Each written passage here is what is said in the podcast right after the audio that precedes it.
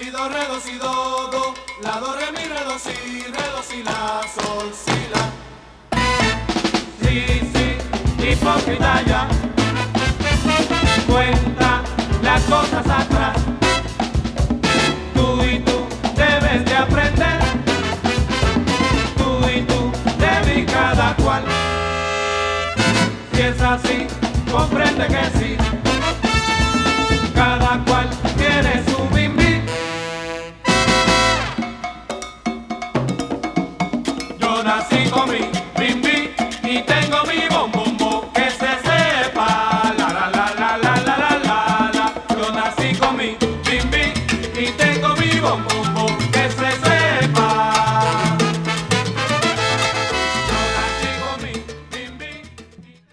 Buenas, queridos oyentes, y bienvenidos al episodio número 46 de Qué rico el mambo, un podcast donde divagamos de juegos de mesa moderno. Yo soy Gaceto y hoy, como siempre, me acompañan Yolanda Hola, hola.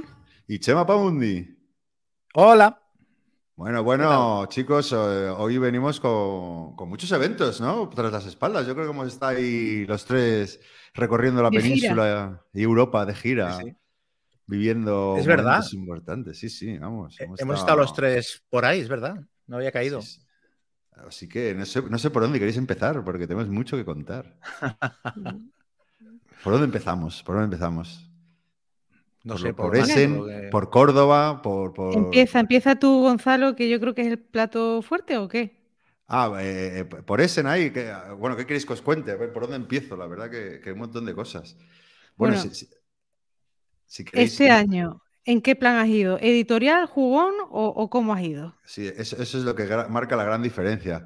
Eh, eh, como editorial, he ido editorial con un pequeño stand, compartíamos, eh, bueno, Tomatoes nos acogió con, a, mí, a, bueno, a Salam Pepper, a Draco Ideas y a Invaders, y bueno, teníamos ahí un, un stand bastante majete en, eh, en el, en el Hall 4, que es un poco, un poco como, están el, el, el 1, el 2 y el 3, que es como de las grandísimas editoriales, y el 4 un poco como las pequeñas, medianas ahí, ¿no? Que, que, están haciendo hueco.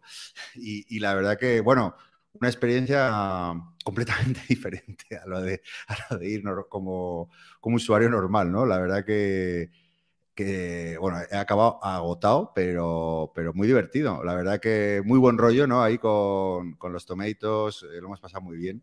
La verdad que son muy majos y, nos han ayudado mucho porque nosotros no, no, yo no tenía ni idea. Imagínate la logística, llevar juegos, montar stand. Y nada, llega ahí el miércoles. Bueno, a mí me acompañó Pritcher, que para quien no lo conozca, eh, también eh, tiene un podcast, Punto de Victoria, que os recomendamos, que son amigos. Y, y, bueno, pues me llevé a, a, a, Pritcher ahí para que me echara una mano, porque yo tenía muchas reuniones y, y, y claro, había que presentar los juegos ahí en mesa. Y, nada, muy divertido. Yo creo que la experiencia a nivel así general lo, lo hemos pasado muy intensa, pero, pero muy guay. Eh, no sé, a ver, eh, ¿por dónde empiezo? Es que hay un montón de, de cosas ahí que, que, puedo contar. Así un poco, mira, así como eh, a líneas generales que, que con, respecto al año pasado, que, que, fue una feria más escafinada, pues nada, ha vuelto ese en, en todo su esplendor.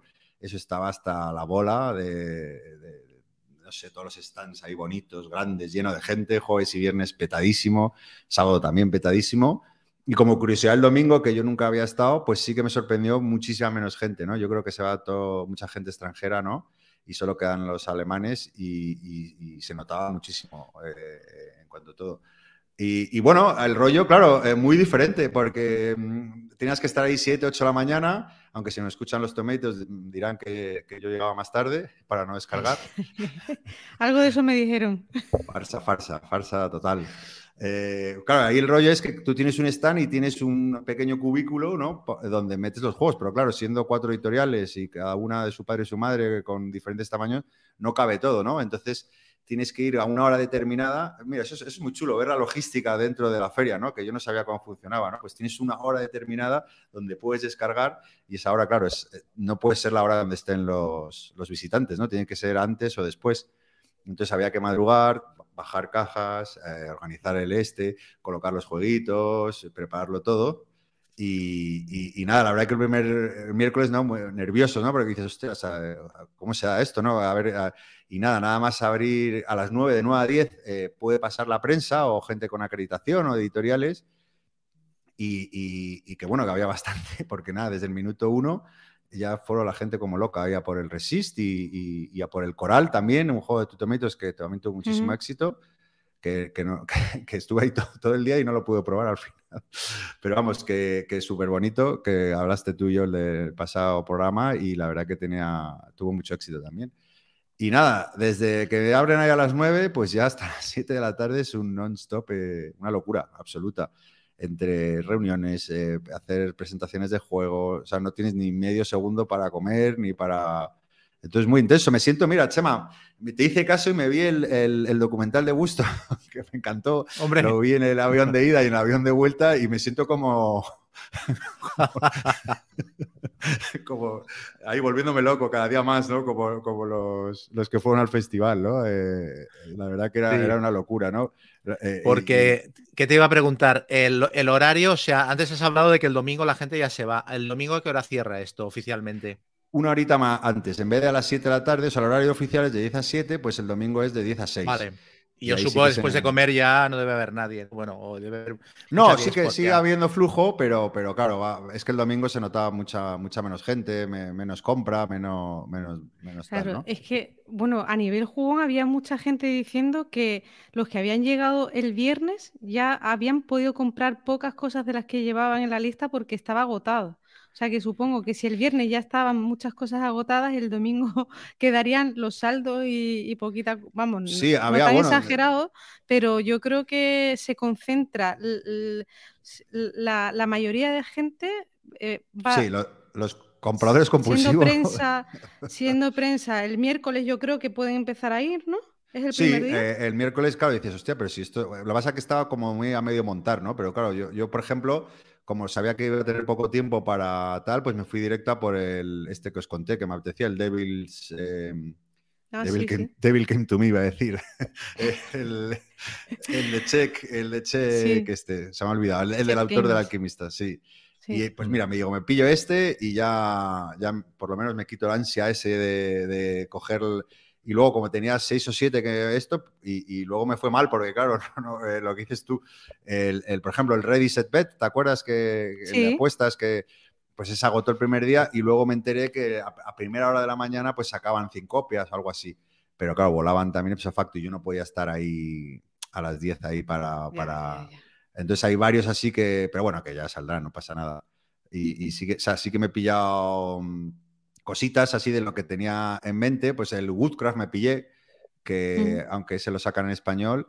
Luego el Firestone, el de Siege of Viena, este que nos Anda, interesaba. y pero no me ese- trajiste una copia a mí, ¿no? No ¿O te qué? traje una copia porque, porque sea. de- Canalla. sé que lo van a traer en español. No, te- no puedo decir quién.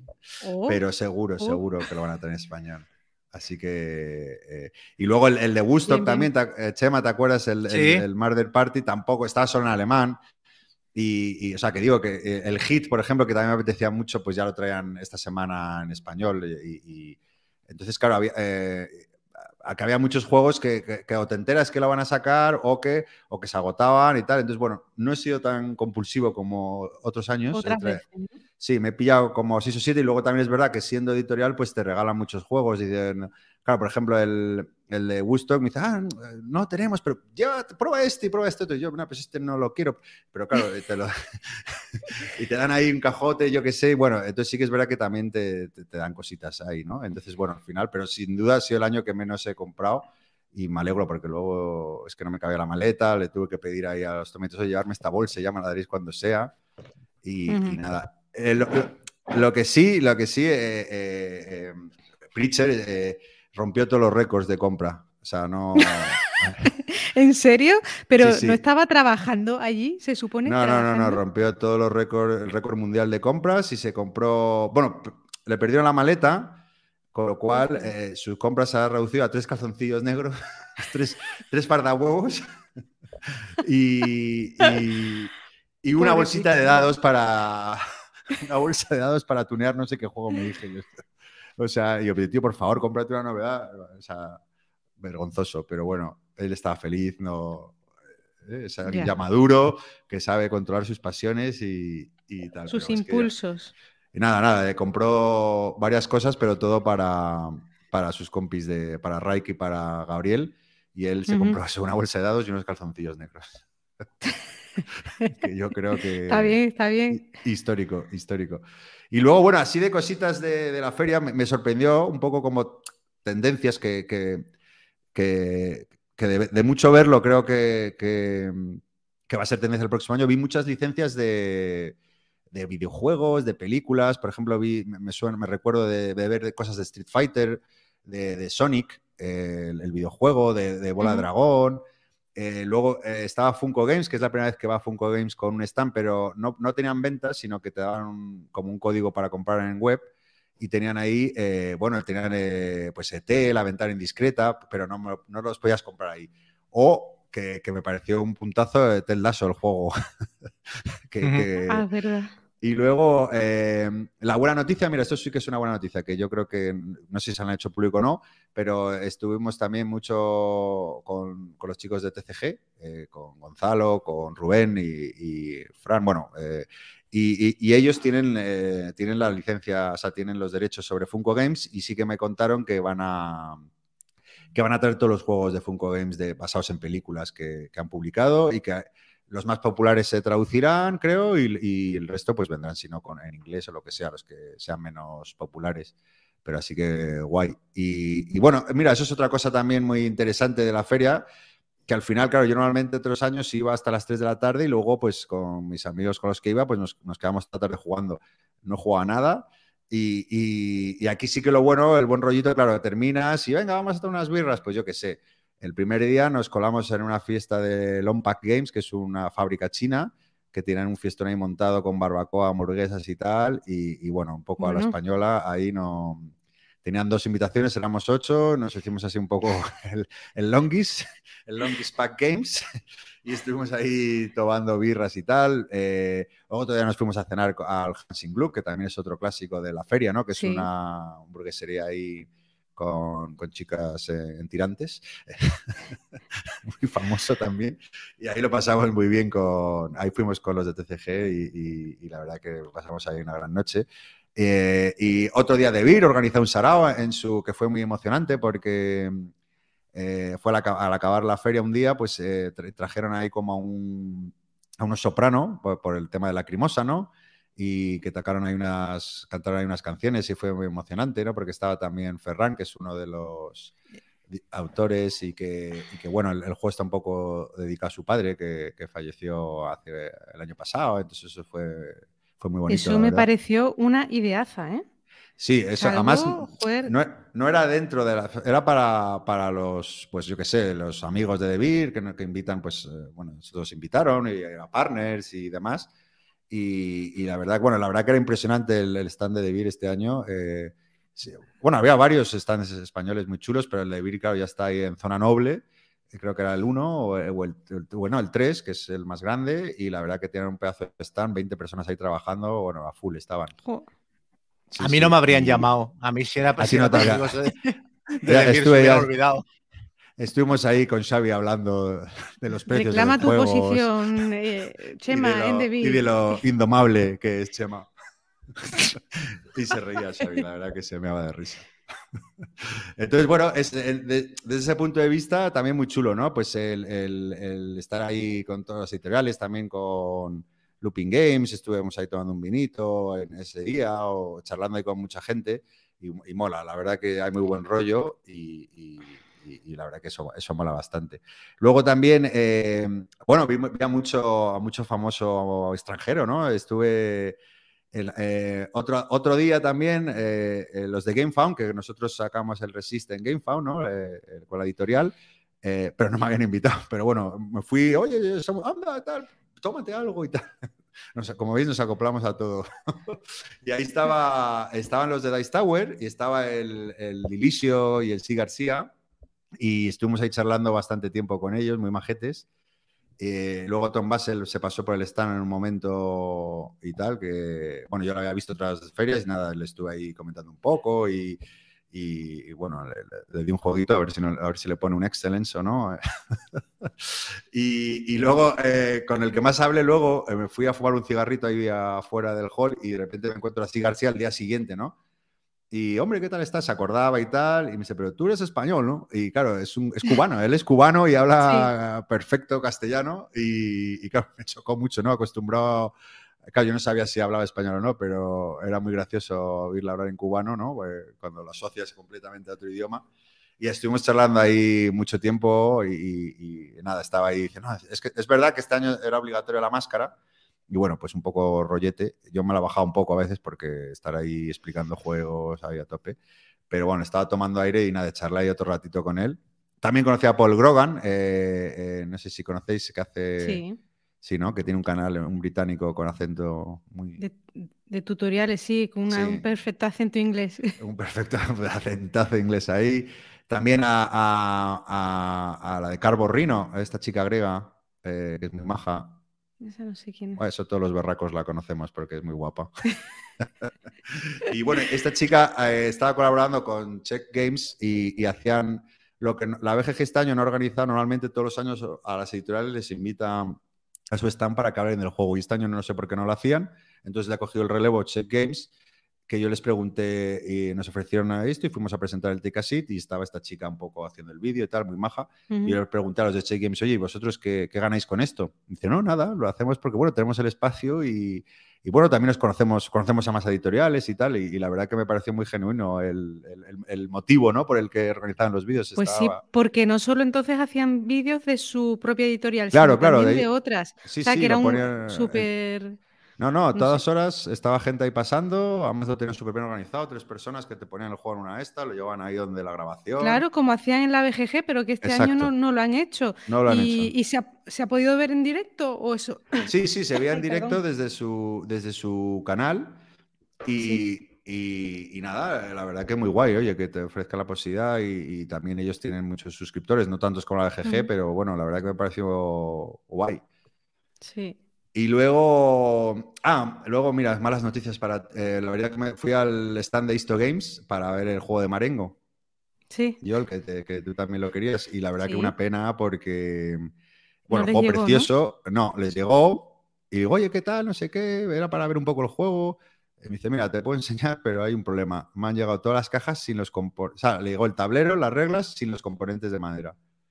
Y el pobre estaba con una. es que comentaron algo de eso en, en la BGG. No entraron en detalles, pero que habían tenido un problema con los componentes del juego y tal, y que se iba a retrasar un poco los envíos de, de las de las precompras que se habían hecho. Y, Claro, pero claro, la- y ni la- siquiera para Essen les ha llegado. Claro, y la verdad que me da muchísima pena porque ahí en Pues Essen sí. se hace, sobre todo editoriales pequeñas, ¿no? Pues tienen la oportunidad de vender muchísima cantidad y la verdad que el hombre o sea, se te cae el arma al suelo, ¿no? Porque se le ve ahí todo Claro. puteado y encima que, que el juego, yo qué sé, cada vez que pase por ahí había gente que quería ver cómo jugarlo. Y bueno, se podía jugar porque él tenía suyos, ¿no? Pero Sí. claro, todas las cajas vacías, la verdad que, que, que- que puta mala suerte. Mm. Pero bueno, eh, nada, a ver si, si lo puede reponer pronto y que, y que vendan muchos, pero muy buena suerte. Luego, y luego, como, como fin, como un poco colofón de, de la feria, eh, que, eh, me parece muy divertido. eh, a última hora, ya el domingo, ¿no? De repente me aparece como, no sé si, bueno, de Emperor S4, creo que son coreanos o de Taiwán. Entonces em- vi- viene así, me dice, hola, tú eres de, de de este. Yo, sí, sí, tal. Me dice, exchange, exchange. Y yo, yo te doy un juego y, y yo, bueno, vale, ¿sabes? Yo qué sé, tampoco hay... Y yo, sí, claro, y de repente ve- veo su exchange y era un juego de hace tres años de su editorial y yo, oye, tronco, pero este exchange... Y- Esto y no yo, es un "Da- uno a uno, ¿no? Claro, esto no es uno a uno. Y yo, y yo, este juego es de hace tres años. Ah, sí, sí. Y yo, tráeme una, el juego que presentes este año. Ah, vale, vale. Y se va al cachondo y ya me trae el juego. Pero O sea, que, se, que te la intentó colar un poco, claro, ¿no? me trajo la broza que ya, ya no vendía ni, ni al esto. Y, y nada, luego me trajo uno que, que bueno, yo qué sé. Pero bueno. ¿Y eso es lo que hacíais entre editoriales para probar juegos y tal? O sea, hacíais No, eh, eso. No, no, eso fue a última hora que me pareció una anécdota simpática. No, ahí normalmente, eh, antes de la feria, eh, eh, yo el año pasado ya fui también un poco como editorial, pero sin stand. Entonces tú, ya, empiezas, ya tienes contactos o, de juegos que te han licenciado o juegos que tú licencias, pues vas generando una serie de contactos, ¿no? Me imagino que... Entonces, antes de la feria siempre todos tus contactos o les mandas un email, hoy voy a estar en la feria, nos vemos y tal, o ellos te mandan. Entonces, claro, yo tenía casi todos los días súper hipotecado, ¿no? De reuniones, de tal, que bueno, algunas, yo qué sé, entonces es, lo que conté el año pasado, que, no solo vas por los juegos que se presentan, sino por los juegos del próximo año, ¿no? Eh, sobre todo las editoriales grandes ya tienen, ves dentro todos los juegos que van a presentar.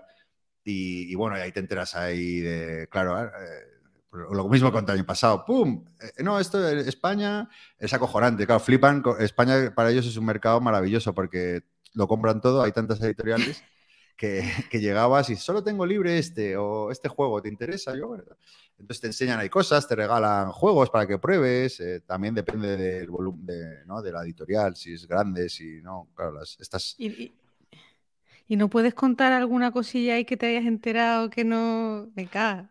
Bueno, ya te he contado, y el, el, este que te digo que nos interesaba, el Siege of Viena se saca seguro. Sí. Eh, luego sé, por ejemplo, que el año pasado vi ya esto que os comento, que ves el juego del futuro, pues el juego ya es una realidad. Hay un juego que, a Chema yo creo que le o sea, lo comenté el año pasado, que es un juego de iniciación a rol de una editorial francesa eh, que te enseña, o sea, te pones a jugar sin tener ni idea de rol. Entonces, es como introducción al rol y la verdad que, tiene un pintón y eso también lo va a sacar, bueno, no lo digo para luego no...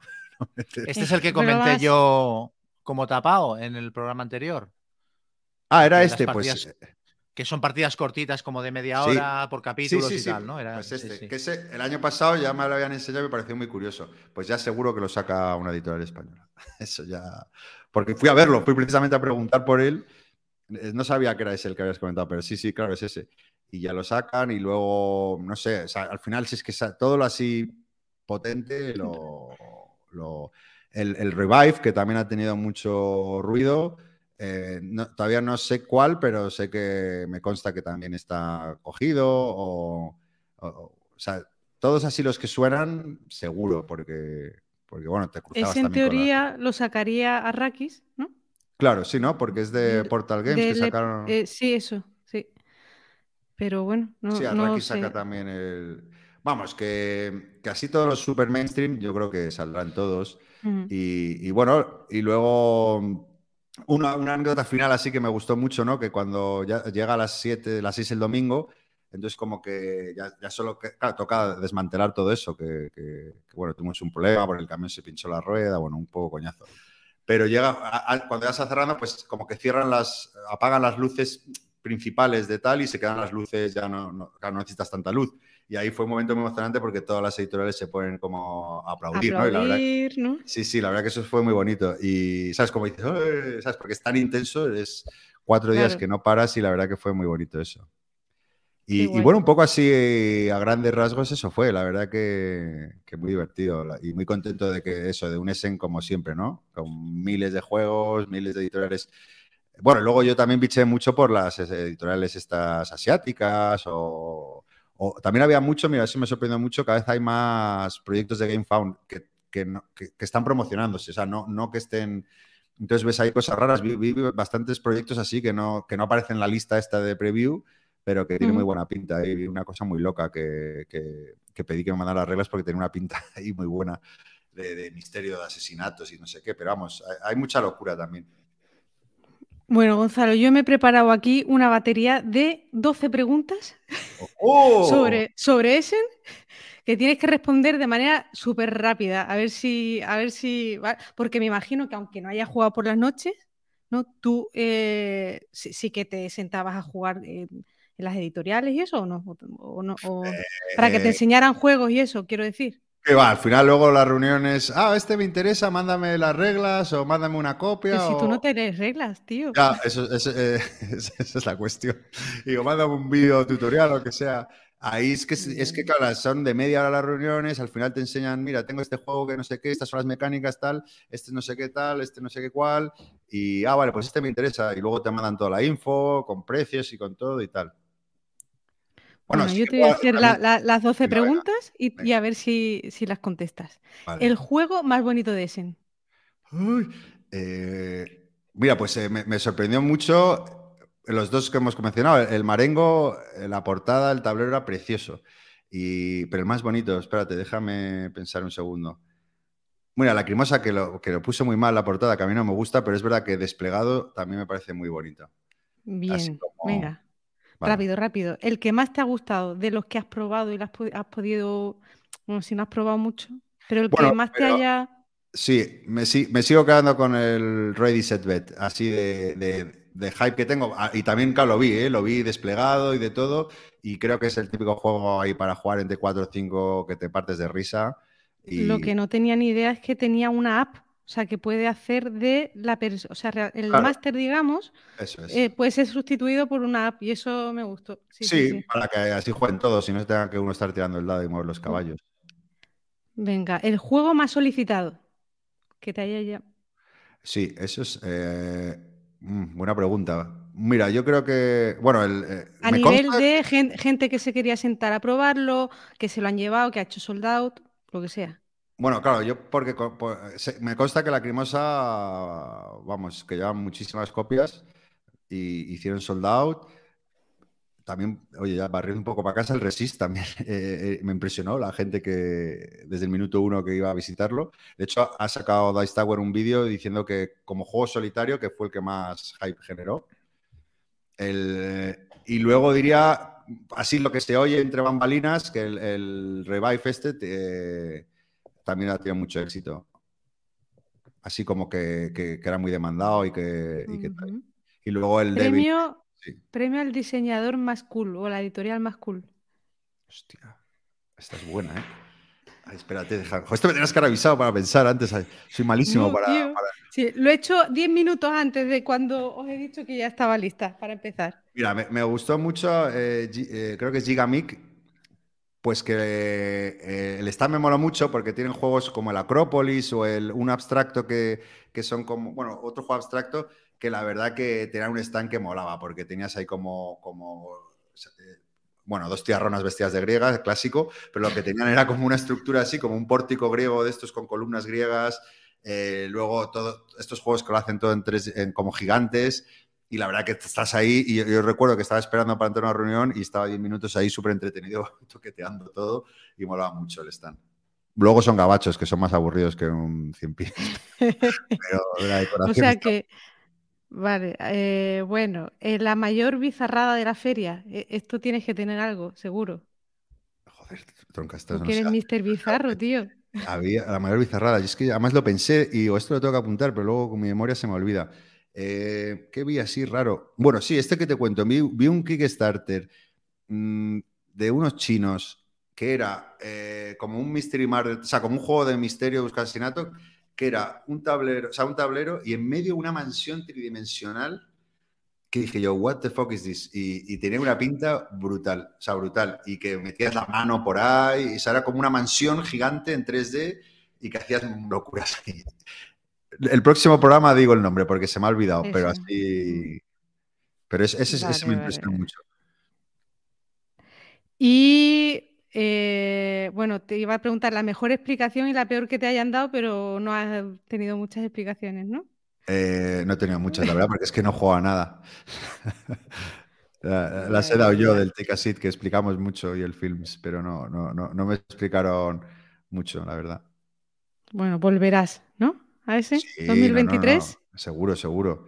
Bueno, y ya, oye, ya que lo anunciamos en Twitter, también eso, que, que con la editorial firmamos un juego con Matías Kramer, que, mm, que es el diseñador de Watergate y Lancaster y, y República Weimar, y que es de producción propia. Y, y nada, estamos muy contentos, la verdad, porque le conocí en persona, le llevo siguiendo y acosando desde años para sacar una cosa juntos y nada, ya, ya, ya daremos más información a ver cuando, cuando esté un poco más, cuando se pueda Oye, mostrar ¿viste- algo.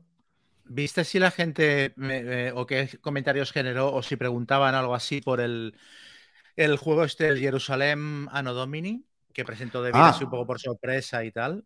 Bueno, presentó David eh, todos los juegos que va a presentar el próximo año, que eran como 7 8, algunos de línea de estos que ha sacado de línea más familiar, de cajita pequeña y tal.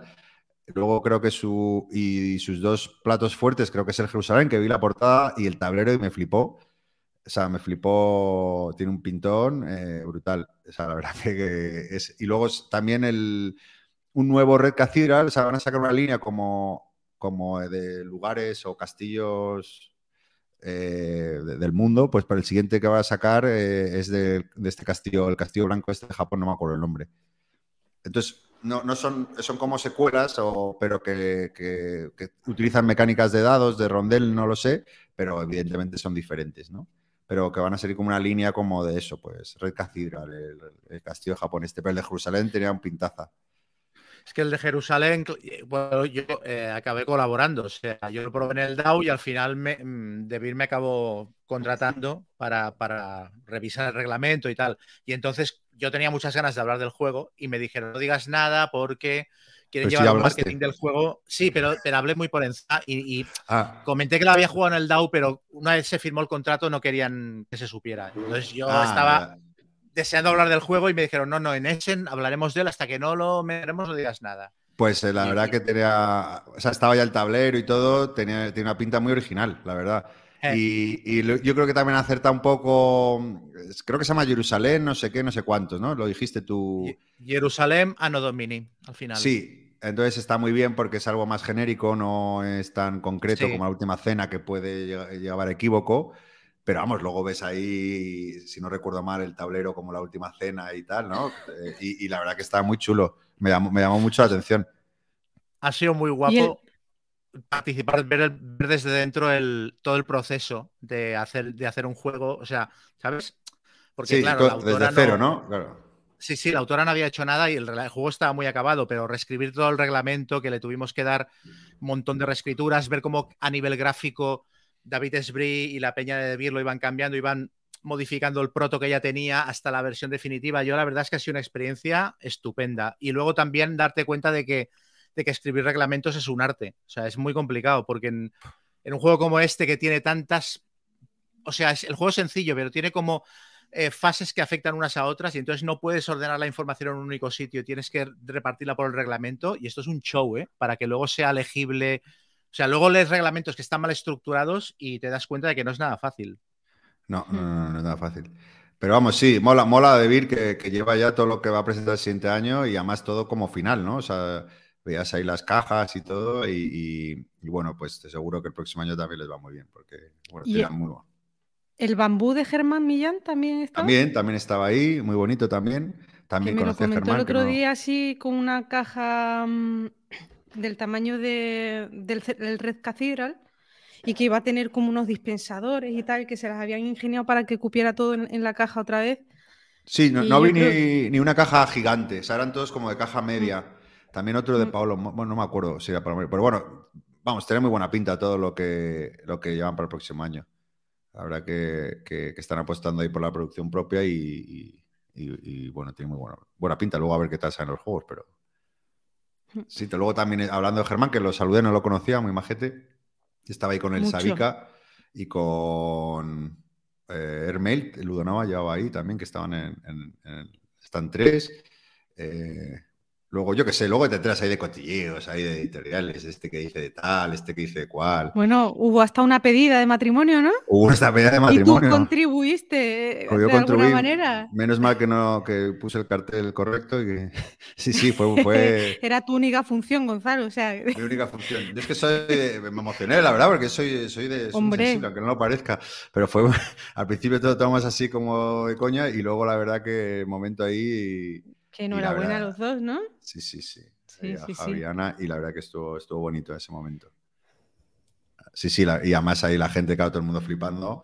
Y luego se curró, estaba Calvo por ahí y, se- y había justo un stand enfrente que tiene un disco, un disco, pero un juego que es de música, vamos, que tú pones canciones y la gente tiene que sacar cartas para identificarla, cómo identificarla, bueno, algo así, ¿no?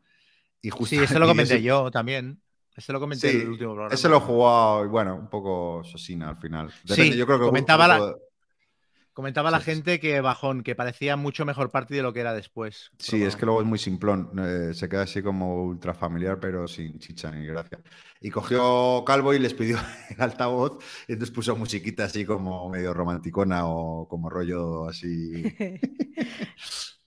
Así que nada, la verdad que muy recomendable, ¿eh? ese, como siempre. Compres o no compres, como Pritcher, que solo se llevó unos calzoncillos y una bolsa de dados. Yo creo que él también se lo pasó muy bien y que querrá repetir, pero vamos. Como siempre digo, yo creo que hay gente que dice, ah, pero si no compras obviamente esas novedades, y yo es que no es eso, es, es Es el ambientazo. Claro, es el ambientazo, ver toda la industria, eh, todo lo que estás consumiendo durante el año, ver a todo el mundo ahí concentrado, ver cómo funcionan las cosas, ver eh, eso, o sea, es que es, es- es una pasada, ¿sabes? Yo creo que a todo el que, es- que le guste esta, esta afición, por lo menos una vez, debería verlo para, para ver qué tal es. Compre o no compre, porque es verdad que sí que está muy enfocada a la compra. Pero, pero bueno, y de las actividades esas que comenté en el pa- pa- pasado programa, no, no vi ni una. Pero imaginaba. Sí, sí, ninguna. Aunque, aunque lo- lo- luego resulta que eran más. O sea, eh, o sea, que yo convencioné a algunos invitados y tal, pero sí que había. Luego vi a Dice Tower haciendo ahí una charla, eh, lo vi en su Twitter y no sé qué. Pero bueno, no había tiempo para todo. Muy bien. Y eso os cuento. Así que nada, bueno, Joel, cuéntanos tú en la feria de Córdoba, ¿has estado, no? Sí, a ver, fue otra vez visita fugaz, porque nada más que pude ir el sábado. Y además, para más Inri, bueno, estuve pasando, pasé una mala noche horrible. En el último momento estuve a punto de no ir, pero fui. Fui a las 11, pero no abrían hasta las 12. ¿Por qué? Porque, bueno, eh, el sábado siempre tiene lugar el- la celebración de la ceremonia esta de, de la entrega de los premios de juego del año a las 11 de la mañana y no dejan entrar nada más que para eso. Tú no puedes entrar a los patios a sentarte ya en una mesa a jugar. O entras a ver los premios o, o- o no puedes entrar.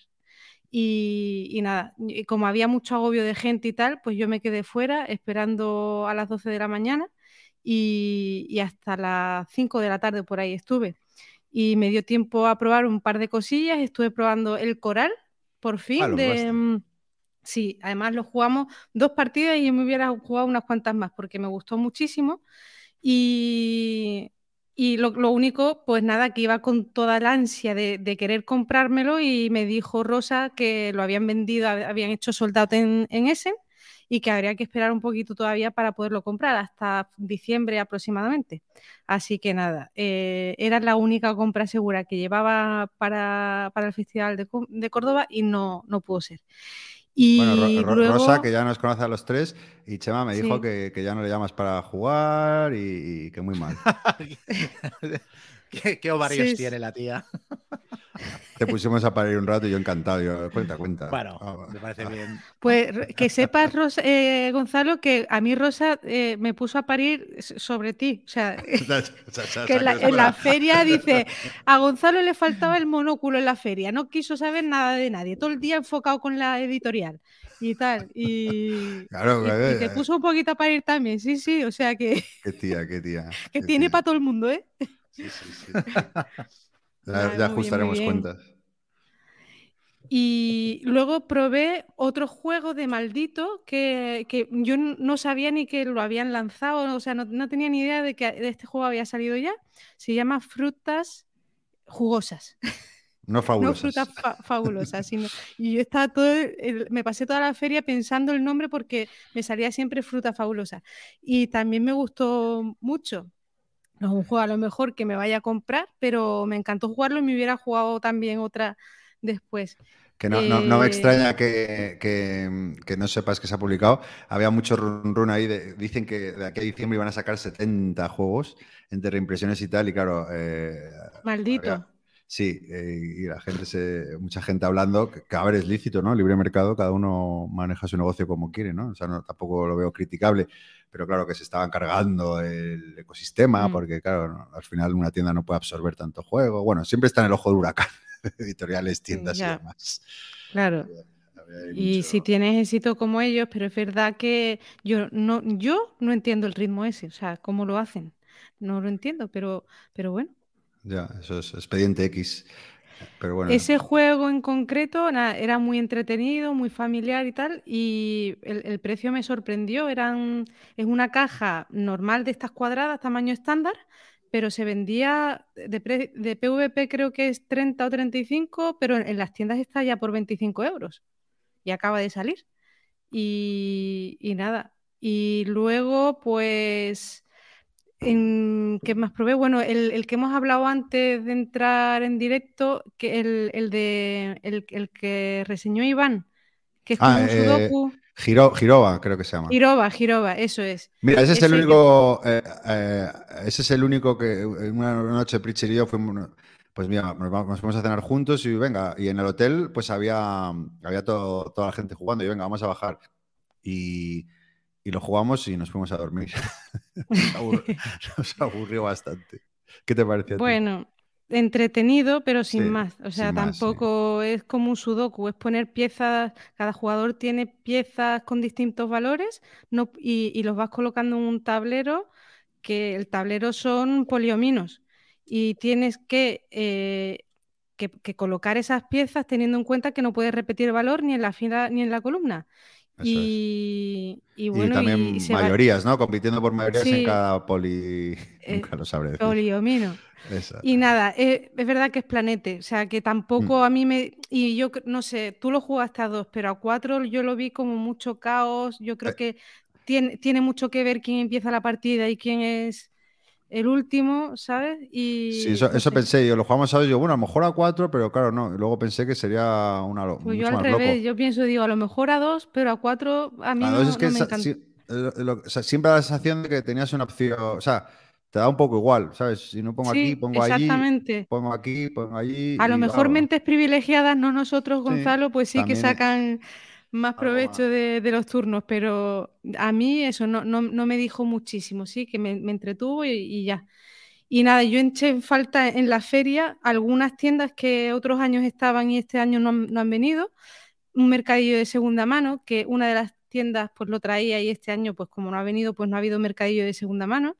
Y, y nada, eso de que el sábado, que es el día fuerte, no puedas entrar hasta las 12 de la mañana porque o estás eh, viendo la gala de, lo- de la entrega de premios o no puedes entrar, pues me pareció un poco rollo. Luego, zona de Wargames, que otros años ha habido, este año no ha habido, porque lo lleva Paco Ronco y, y, bueno, este año e- era complicado. Yo pensé que a lo mejor había algún motivo como el tema de las DAO que se está comentando y tal, pero, pero no. No, no había ningún motivo oscuro por detrás. Y, y ya está. Bueno, en eh, general, lo de muy las bien. DAO, Sobre todo, Lo de las, sí, sí. no, que digo que lo de las DAO, que, que explícalo, porque la gente no sabe lo que, de a qué te refieres. Sí, bueno, las DAO, es que yo, eh, bueno, son un- unas jornadas de juegos de mesa allí en, en Barcelona, ¿no, Chema? Sí. En sí, sí. Granollers, No, no, digo que no, no que expliques las DAO, que expliques lo de los Sí, no, Wargames. pero, no, pero para situar a la gente que sepa lo que son las DAO, una jornada de juegos de mesa allí en Barcelona y que normalmente tenían un, eh, un espacio también para jugar Wargames y organizar torneos y cosas de esas. Y este año decían que no lo iban a hacer porque el ayuntamiento, pues por el tema este de la guerra de Ucrania y tal, pues veía que era un tema sensible y, y que mejor pues no, que no se iba a dedicar un espacio para eso. Y a mí me llamó mucho la atención. Y cuando vi que en, Córdoba tampoco había, digo, "Joder, pues será pues que, que es la tónica, vamos, que se va a convertir en tónica habitual por el tema este, pero no, vamos, eh, allí no. Desde O sea, que es por- qué curioso.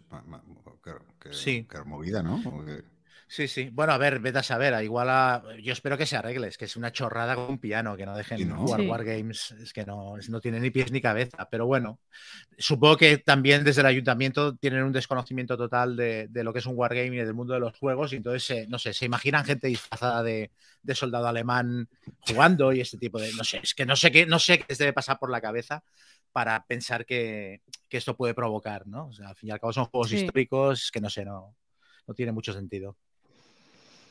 Qué. Pues eso. Y en general, pues eso, muy bien. Había un montón de gente y un ambientazo, eso sí, se notaba, como has dicho tú, Gonzalo, eh, que, que la gente tenía muchas ganas de Claro. festival, estaba lleno hasta la bandera, vamos. Y, y habían abierto incluso una carpa que otros años no habían abierto nunca, una carpa en el exterior y estaba todo lleno. O sea Todo que lleno, ¿no? A tope. Sí, sí, sí, sí, muy bien. Bueno, pues oye, y, y ya que has mencionado los juegos, seguro que Chema tiene algo que opinar este año de los juegos. De- ah, de del- los- del premio Del del juego del año. Juego del año. Vamos, Chema, métete en, métete en otro Ay. charco. No, a ver, o sea, esto, es, yo, esto no tiene nada que ver con la calidad intrínseca del juego que ganó, que es Hibachi, ¿vale? Que es, es, un juego que está muy bien y que, o sea, yo no discuto el fallo del jurado a nivel de eh, haber elegido un juego mejor o peor que los otros nominados o haberse olvidado juegos que merecerían estar ahí y tal. Yo lo que digo es que después de los palos que les cayeron el año pasado, llueve sobre mojado, porque el año pasado eligieron un juego del año 2011, me parece que era, que era el Kingdom Builder, y este año han elegido un juego que es una retematización del Safranito, que es un juego del 2010. Entonces, claro, o sea, parece que si no tienes más de 10 años aquí no entras en la terna para, para ganar el premio. Y a mí, me a mí me parece, con independencia de la calidad del juego, ya digo, me parece un error. Porque me parece que eh, ya esto es lo mismo que dije el año pasado. Creo que, que unos premios que se llaman a sí mismos Juego del Año, que se han puesto a sí mismos el membrete de Juego del Año, deberían intentar reflejar el zeitgeist, del sentir de los tiempos de la industria del juego en ese momento. Entonces, pues eso significa que hay juegos de hace uno, dos, tres años que se han publicado este año en España que, no, pasa nada por darles el premio de este, de este año, pero darles, dárselo a un juego que en realidad es, es una retematización de un juego que tiene más de 10 años, me parece que estás haciendo de menos a muchos juegos potentes que se están haciendo en los últimos años y que, no sé, es que si, si este juego ya es una copia de uno que se hizo hace mucho tiempo, ya, ya pasó su momento, ya pasó un momento de premiarlo, me parece a mí. Y me parece que esto pues, va en detrimento de ellos al final. O sea, a mí me sabe mal porque el año pasado se llevaron muchos palos y creo que los gestionaron más o menos bien en redes. Creo que tuvieron la cintura para comerse las críticas y tal pero creo que, siguen empecinados en, una dinámica que yo no acabo de entender. No sé. Luego también que entrase, me ha pasado lo mismo que el año pasado. Entro en la página web de ellos, que cuesta encontrarla, por cierto, y el premio se dio eh, eso en el Festival de Córdoba, pero es que los nominados están desde mediados de mes y no, o sea, en la página web no, no indica ni el premiado ni pone quién es el jurado. O sea, yo no sé quién ha votado esto, pero es que tampoco sé quién elige al jurado, que no lo pone en ningún lado de la página web. Entonces, se siguen moviendo en una, en una opacidad que me parece un poco ridícula y que creo que va en contra de ellos al final. O sea, que si lo que quieren es ganar un prestigio y ser considerados tal, están cometiendo todos los errores para que luego la gente diga, no me los tomo en serio, estos premios no son representativos, etcétera, ¿no? sé. Bueno, que luego ya digo, que... el, el Hibachi será un juegazo, o sea. Sí, yo lo reseñé aquí. A mí me parece un productazo y además eh, original también como familiar. La verdad que yo estaba un poco desconectado y no ni solo vi que giró Hirachi o giró no me ya. Y, sí, a mí me gusta el juego. Pero bueno, sí, lo que dices tú, que es una cosa es la calidad del juego y otra cosa la, legitimidad que tiene el juego para ser nominado o premiado. Pero bueno, yo creo que en general en todos los sectores los premios son un poco es difícil encontrar ¿no? unos premios que sean realmente objetivos, en el que no haya intereses cruzados, que por supuesto no estoy diciendo que aquí los haya, pero, pero es muy complicado. Es muy complicado. A, nosotros nos comentaba allí Iván que Iván fue, vamos, fue jurado, eh, no, me acuerdo en qué año, si el, año anterior. Hace dos años, yo creo que el año este, porque me acuerdo que. Y, decía que es que había mucha gente que participaba en las votaciones que no había jugado los juegos que se habían propuesto eh, como juego del año. Entonces descartaban muchos porque decían, no, es que no lo he jugado. Y entonces ya se descartaba ese juego por no tener votaciones porque había gente que no lo había jugado. Entonces es un poco, y no sé, la cantidad de juegos que hay que los nominados hayan sido, bueno, Cascadia es el único que yo conocía, pero luego era el, Combo App, el Ibachi, Top Ten, y Treasure Hunter. Pero sí, mira, sí, han, hecho una especie de mención especial al, ¿cómo se llama este? al Beyond the Sun, han hecho una, mención especial al Beyond the Sun. Que, claro, teniendo en cuenta que es, es, un juego em, más avanzado, más complejo y tal, y ves luego los cinco nominados que no, tienen nada que ver, que son juegos sencillos, rozando el party y tal, mm.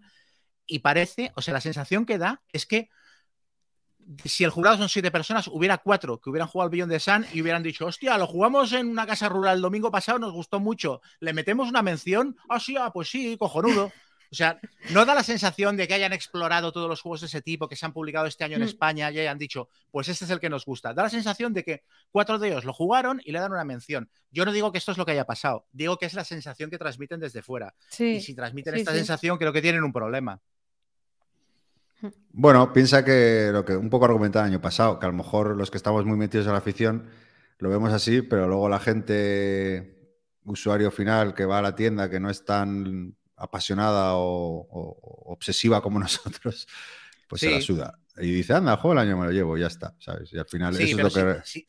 si, te fijas, Pues este año- precisamente por eso da, da pena, porque joder, Sí. con la de juegazos que salen, Mm.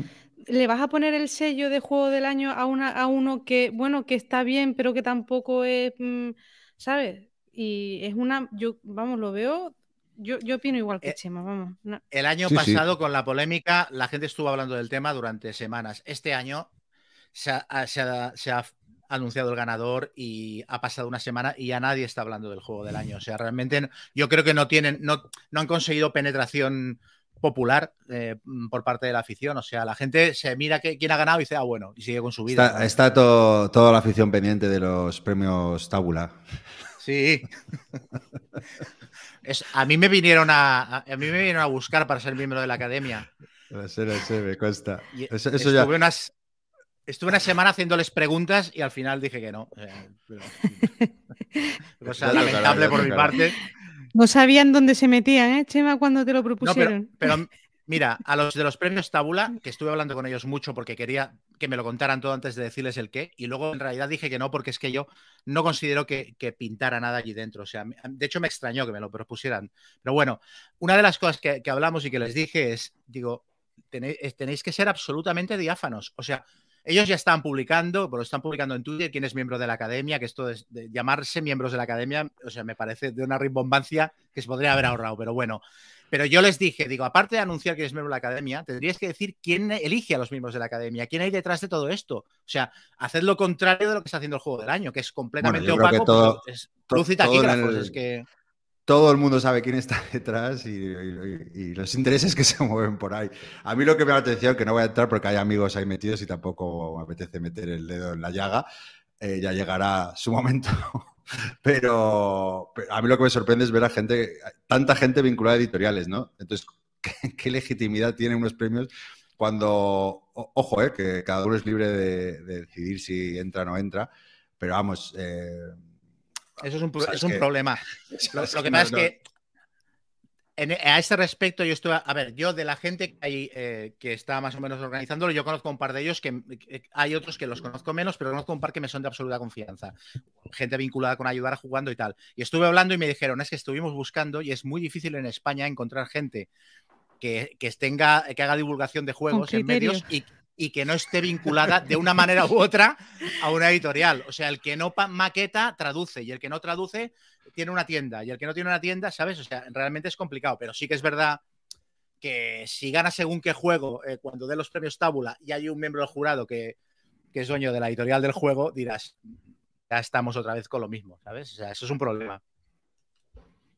En fin, bueno, veremos eh, qué tal les va. Eh, Oye, que nadie desea No, mal. no, que, oye, no, no, de hecho yo espero que les vaya muy bien, porque yo, es verdad que se han montado, sí que da la sensación de que se han montado como una especie de réplica al juego del año y al, y al escándalo del premio Nau del año pasado, que uno de los del jurado eh, era colega del premiado y unas mierdas.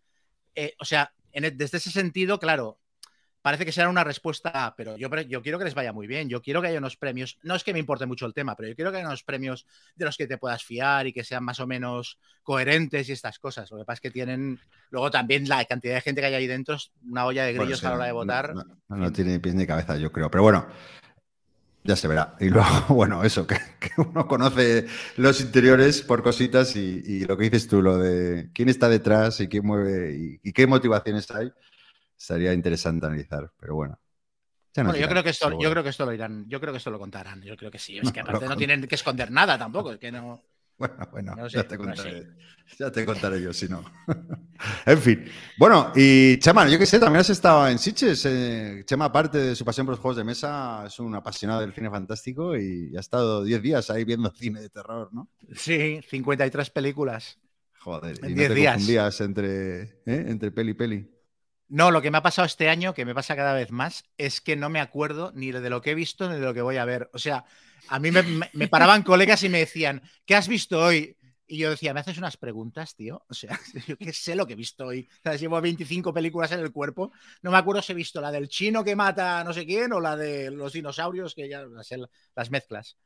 Pero bueno, muy divertido eso, 53 películas y aparte yo hace algunos años me monté un sistema más o menos sistemático para escribir unas crónicas cada día que, que no me muriera en el intento. Entonces, pues, a ver, es que son 2.500 palabras cada día que escribo, pero está como muy sistematizado todo y este año aparte he podido coger sesiones de tarde, con lo cual no me he tenido que levantar a las 7 de la mañana para la sesión despertador y he podido comer a la hora de comer y dormir mis horas y, me lo he pasado muy bien. Y el nivel de las películas ha sido bastante decente. No ha habido pocas que me hayan volado la cabeza, pero, pero he visto pocos churros y bueno, pues estaba por ahí Eva Green y, Robert Englund y Alex de la Iglesia y Neil Marshall y es muy divertido.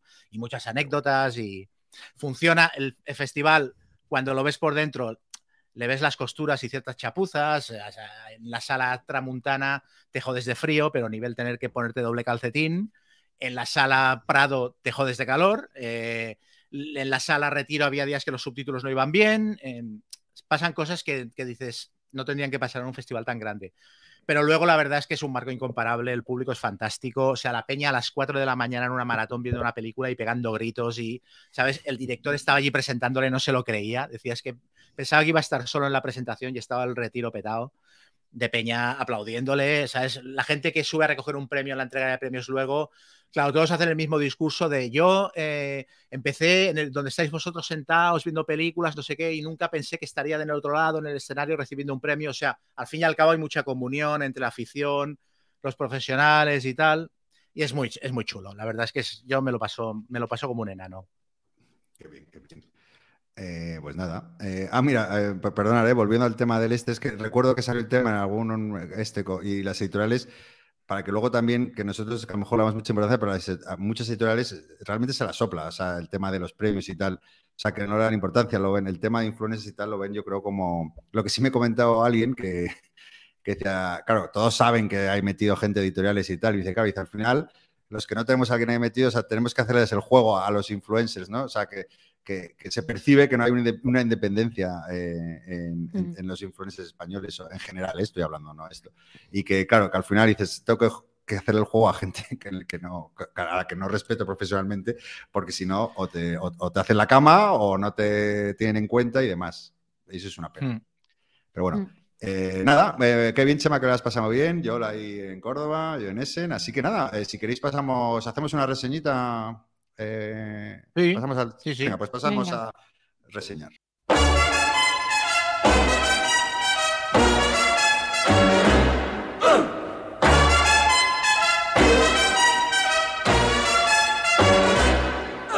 Papa loves mambo. Mama loves mambo. Look at him sway with it, getting so gay with it, shouting lay with it. Wow. Papa loves mambo. Papa loves mambo. Mama loves mambo. Mama loves mambo. Papa does great with it, swings like a gate Venga, Yol, empieza tú. ¿Qué, ¿Qué, nos traes? Vale, pues yo voy a traer un juego que pensaba que no había salido todavía, pero por lo visto sí. Lo ha traído Iván a mi casa. Iván Misudmipel, ¿vale? Eh, el de las tocho reseñas. Eh, se llama Katrina, las ciudades de la Zarina. Eh, yo lo iba a poner en la lista de Essen. ¿No, ¿no lo habéis escuchado? No, no, no. Ese... Sí, sí pero no había visto lo de Katrina, pero no sabía que, que the había. of the Sarina. un versito ahí, no sabía. Sí, sí, que... sí, es súper gracioso. No me sale. ¿Lo, ni ¿lo ah, sí? Distintos of the Sarina, sí, sí, sí, vale, ya me sale. Ah, sí, sí había visto sí. la portada, no me había fijado en el nombre, vale, vale.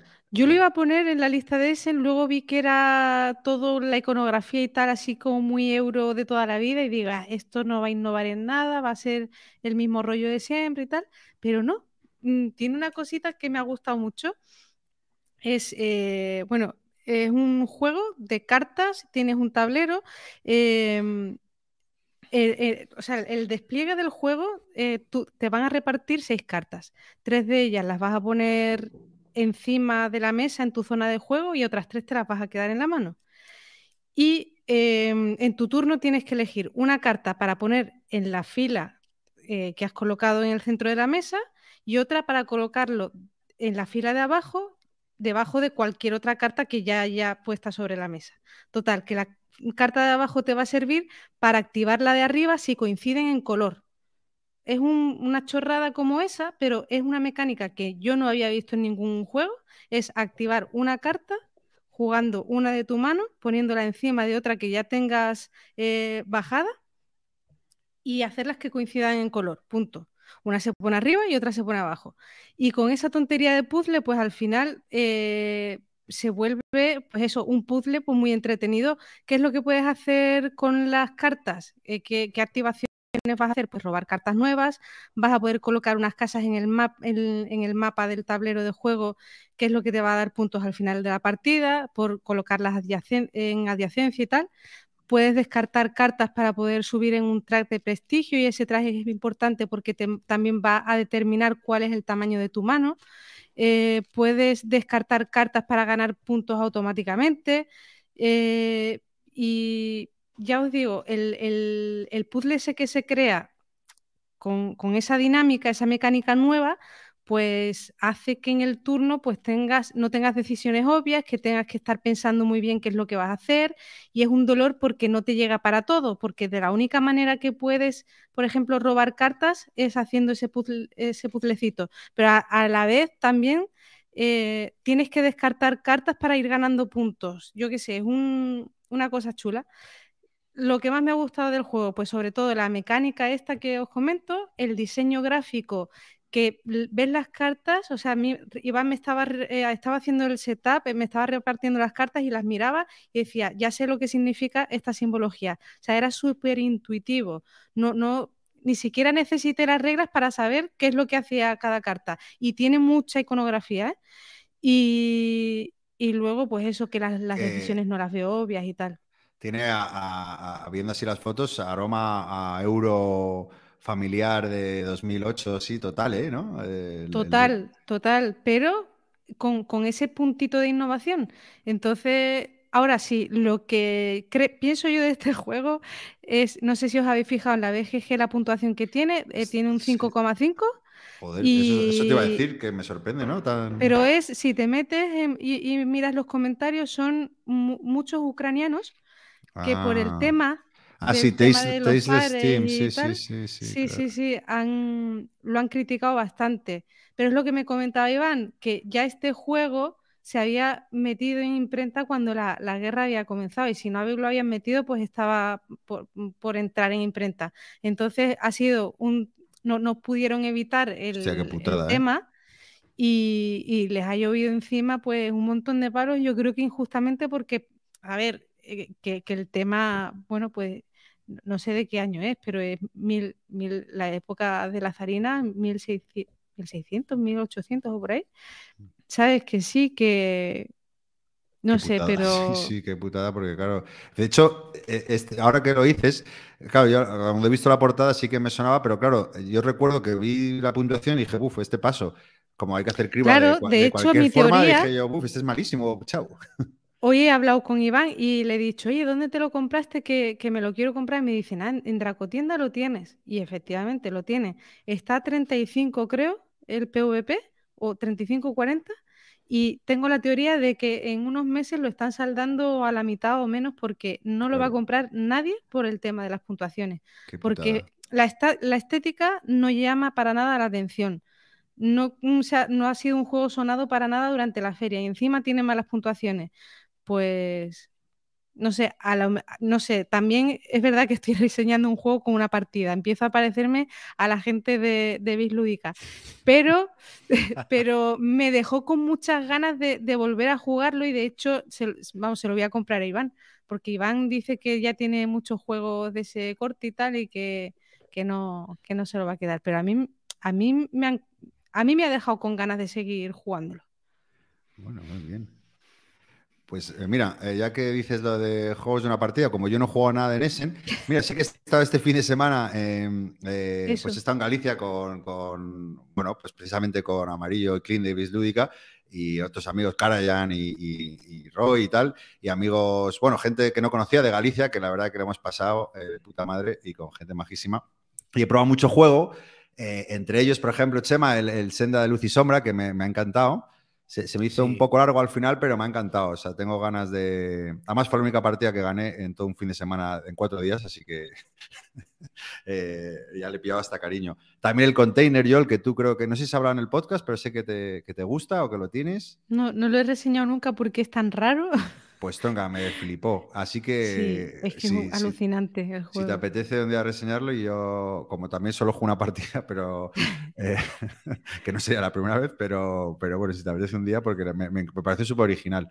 Y Mm. luego también eh, al Westfalia, que me encantó también, y el que me flipó, que es la segunda partida, pero que será una partida épica, que lo va a contar mucho mejor Clean Amarillo en Bis Lúdica, que es The Thing, Chema, que ya estás tardando porque, porque vamos, está hecho para ti No, ese no. juego. No estoy tardando. Ayer, ayer escuché Bislúdica y directamente entré en Dungeon Marvels y dije todo, venga, para casa.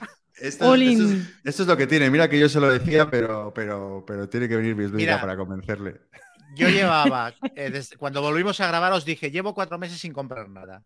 O sea, desde que hemos vuelto a grabar, me has vendido el, el Nemesis Lockdown de los cojones Es verdad, eso. y, lo- Es y verdad, ayer me vendieron, me vendieron un all-in de, de The Thing. O sea que eh, no me, No, no tío, me es, una, es una fiesta, pero mira, eh, juégalo y, y lo comentamos aquí, pero es que tiene más sentido que lo reseñes tú porque, porque te viene como anillo al dedo el juego, pero es que es brutal. La verdad que fue una partida e- épica. Y si no, que escuchar Bislúdica, el último programa, que seguro que, que fue una fiesta, como lo contaron. Pero bueno, dicho esto, eh, eh, bueno, y aquí un saludo a todos eh, los que estuvimos en este fin de semana, que lo pasamos de lujo. Voy a hacer algo muy cutre, pero como solo he jugado eh, en, en, en, en Essen al Take a Seat, que es de mi propia editorial, parte interesada, por favor, oyentes, no me lo toméis en serio, pero como voy a, voy a, No podrás ser nunca miembro de la academia. nunca voy a ser miembro de la- Nunca.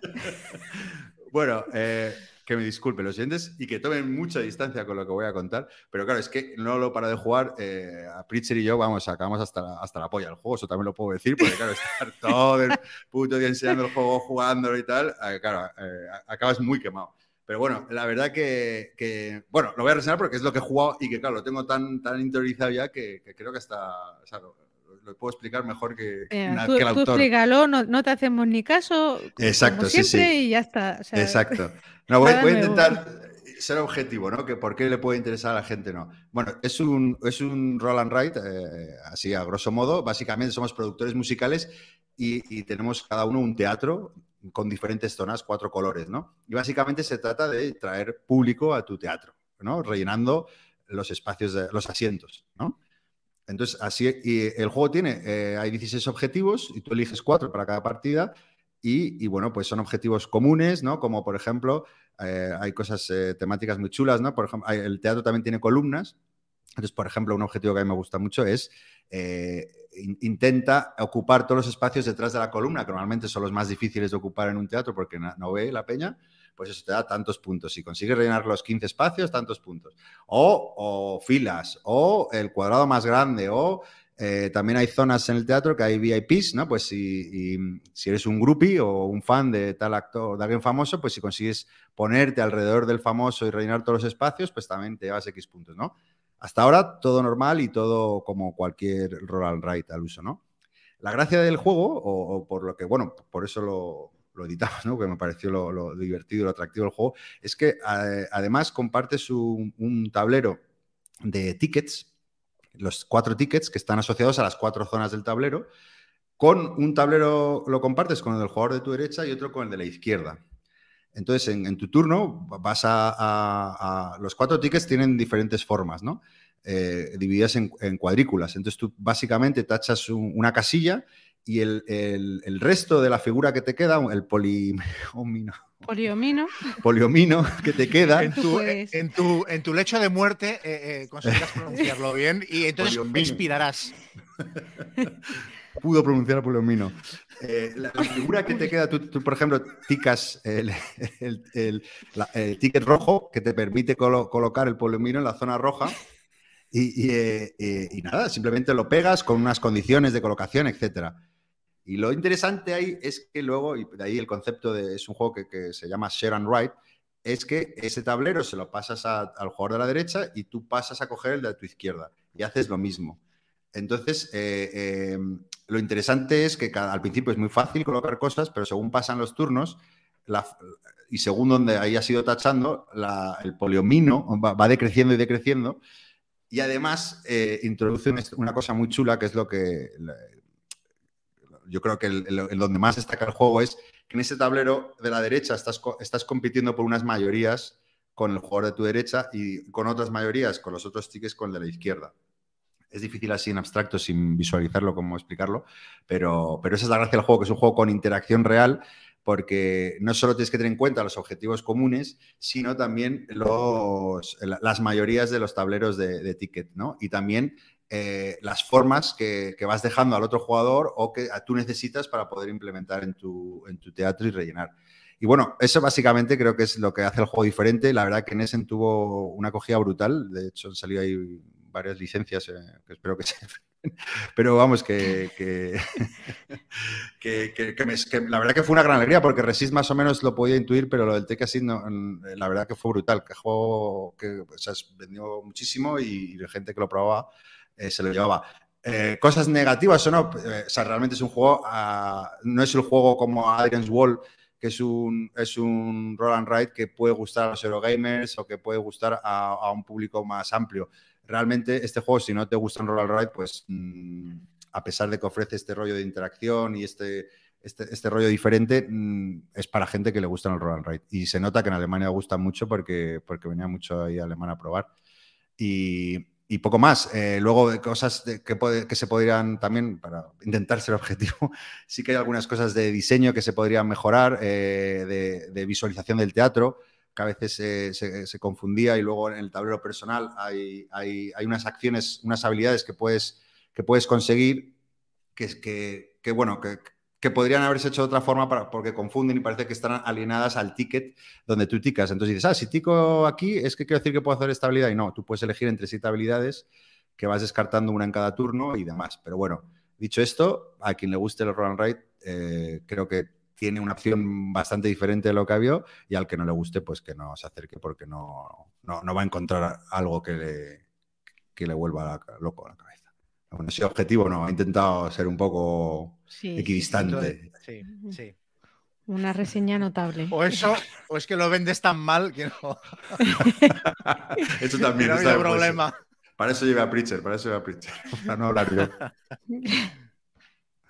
Pues nada, ¿Tú eso de que sí. escuchaste la, la palabra interacción en el juego y. Bueno, ¿es producción propia o.? Sí, sí, sí. Pues Ah, sí, sí, sí, es ¿no? producción nuestra, claro, claro. Bueno, me llamó sobre interacción y, y- y- y te lanzaste Claro, lo de cabeza. me- eh, y luego el tema del teatro, ¿no? Que también, a, a pesar de que es un juego un poco abstracto, pero sí que tiene mm, detalles así mm, temáticos como lo de la columna o como lo de los famosos y sentar alrededor, que, que, bueno, es gracioso, ¿no? Es simpático. Lo intenta por lo menos. Nada, te que sí, Bueno. correr a comprarlo. Chema, ¿tú qué es? Venga. Chemita. Voy yo. Venga, pues yo voy a acabar con una confusión que reina en este programa desde hace, desde hace algunos. El, el nombre de la nueva sección. No, no, esto luego quiero decir algo sobre ello también. Ah, vale, vale, vale. No, no, algunos, hace algunos episodios que hay una confusión de que yo reseñé el Battle of Armageddon y no es cierto. Y entonces lo voy a reseñar hoy y así acabamos con la polémica. es un juego de es un juego de Compass Games. Aquí tengo el nombre del autor, eh, Kerry Anderson. Es un juego que ya tiene unos cuantos años, pero ahora eh, hace un año o dos publicaron una tercera edición que básicamente es un lavado de cara a nivel gráfico porque el juego era más feo que picio. Y ahora no Pero es que claro que lo- sea un momento, un momento. Si este sí lo reseñaste, tío. No, que otra este vez, de que, otra que vez, no lo es que reseñó. Entra en bucle. ¡Abuelo! Sí. Abuelo. Ah, era yo el que decía. ¿Y cuál reseñaste? Es No, que no sabe de ni que lo la- que decía. La, de polémica que- no, no piensa que iba por él. No, no. Ah, pensé que, Hablé claro, pensé que estaba hablando jugado. que el público te estaba diciendo que no, pues, No, No, fuiste tú de- el que en el Ah, último episodio le, le discutías que, que, que, Joder, que qué si lo había reseñado. Y Chema te di- decía que no. Me dijiste tú trae el Madrid yo sí lo traeré ya estuvimos, pero eso es todo lo que hicimos en el programa, no lo he reseñado. Ah, pero yo que sé, en el chat para mí ya son reseñas, entonces. Ah, ya. me. Me. Bueno, voy, voy. Pues eso, que es un juego de Compass Games de eh, Kerry Anderson, que es un juego, el juego me parece salió la primera edición en los 2000 o los 90 y, y una segunda edición en el 2008, 2009 y esta es como la tercera edición que lo hace un poquito más bonito, que el juego no es que sea una maravilla gráfica, pero, pero no, es, no te sangran los ojos como mínimo. Y es un juego que para mí cubre el mismo nicho en el que estaba el Axis Analyze, o sea, juego multijugador de darse toñas, sencillo y tal, pero lo mejora porque el Axis Analyze dura 6 o 7 horas una partida y este dura 2, 3 horas. Entonces es las mismas risas, el típico juego de eh, em, cerveza y panchitos, pero en una tarde lo liquidas, ¿no? Se, estaría en la misma lista que el Kemet y juegos en este plan. Uh, la ambientación es cojonuda, la ambientación es la guerra del apocalipsis, es la guerra del fin de los tiempos según los textos bíblicos. Y entonces cada jugador lleva uno de los bandos que participan en, en, la guerra del fin del mundo, que son, los bandos son Israel, los árabes, Magog, que serían los rusos, el imperio romano revivido, que es Europa, que es el anticristo, el líder de, de, los europeos, los Estados Unidos y luego los reyes del este, que son los chinos. Y entonces estos se pegan de hostias en un tablero que es, el mapa es un tablero hexagonado que se va de Egipto a Irán, más o menos, y está por ahí Jerusalén y todo Tierra Santa, etcétera. Y bueno, pues es un juego de moverse por los hexágonos con tus ejércitos, pegarle a los demás y, al final gana el que conquiste una serie de objetivos y tal. Tiene siete modos de juego. Eh, seis de ellos son lo que llaman Battle Games, que son modos de juego para cuando tienes dos, tres o cuatro jugadores como mucho, que son como partidas más cortas con un despliegue ya avanzado. Y luego tiene dos juegos más que son modo de campaña, que hay un, hay un modo de campaña para seis jugadores, que es el juego ya con toda la enchilada. Y luego hay otro modo de campaña que es si tienes menos de seis jugadores, que lo que haces es que uno de los bandos lo lleva, hay un jugador que lleva dos bandos y, tal, se reparten las, los bandos de manera que un jugador lleve varios para, para que siempre estén los seis bandos en, liza.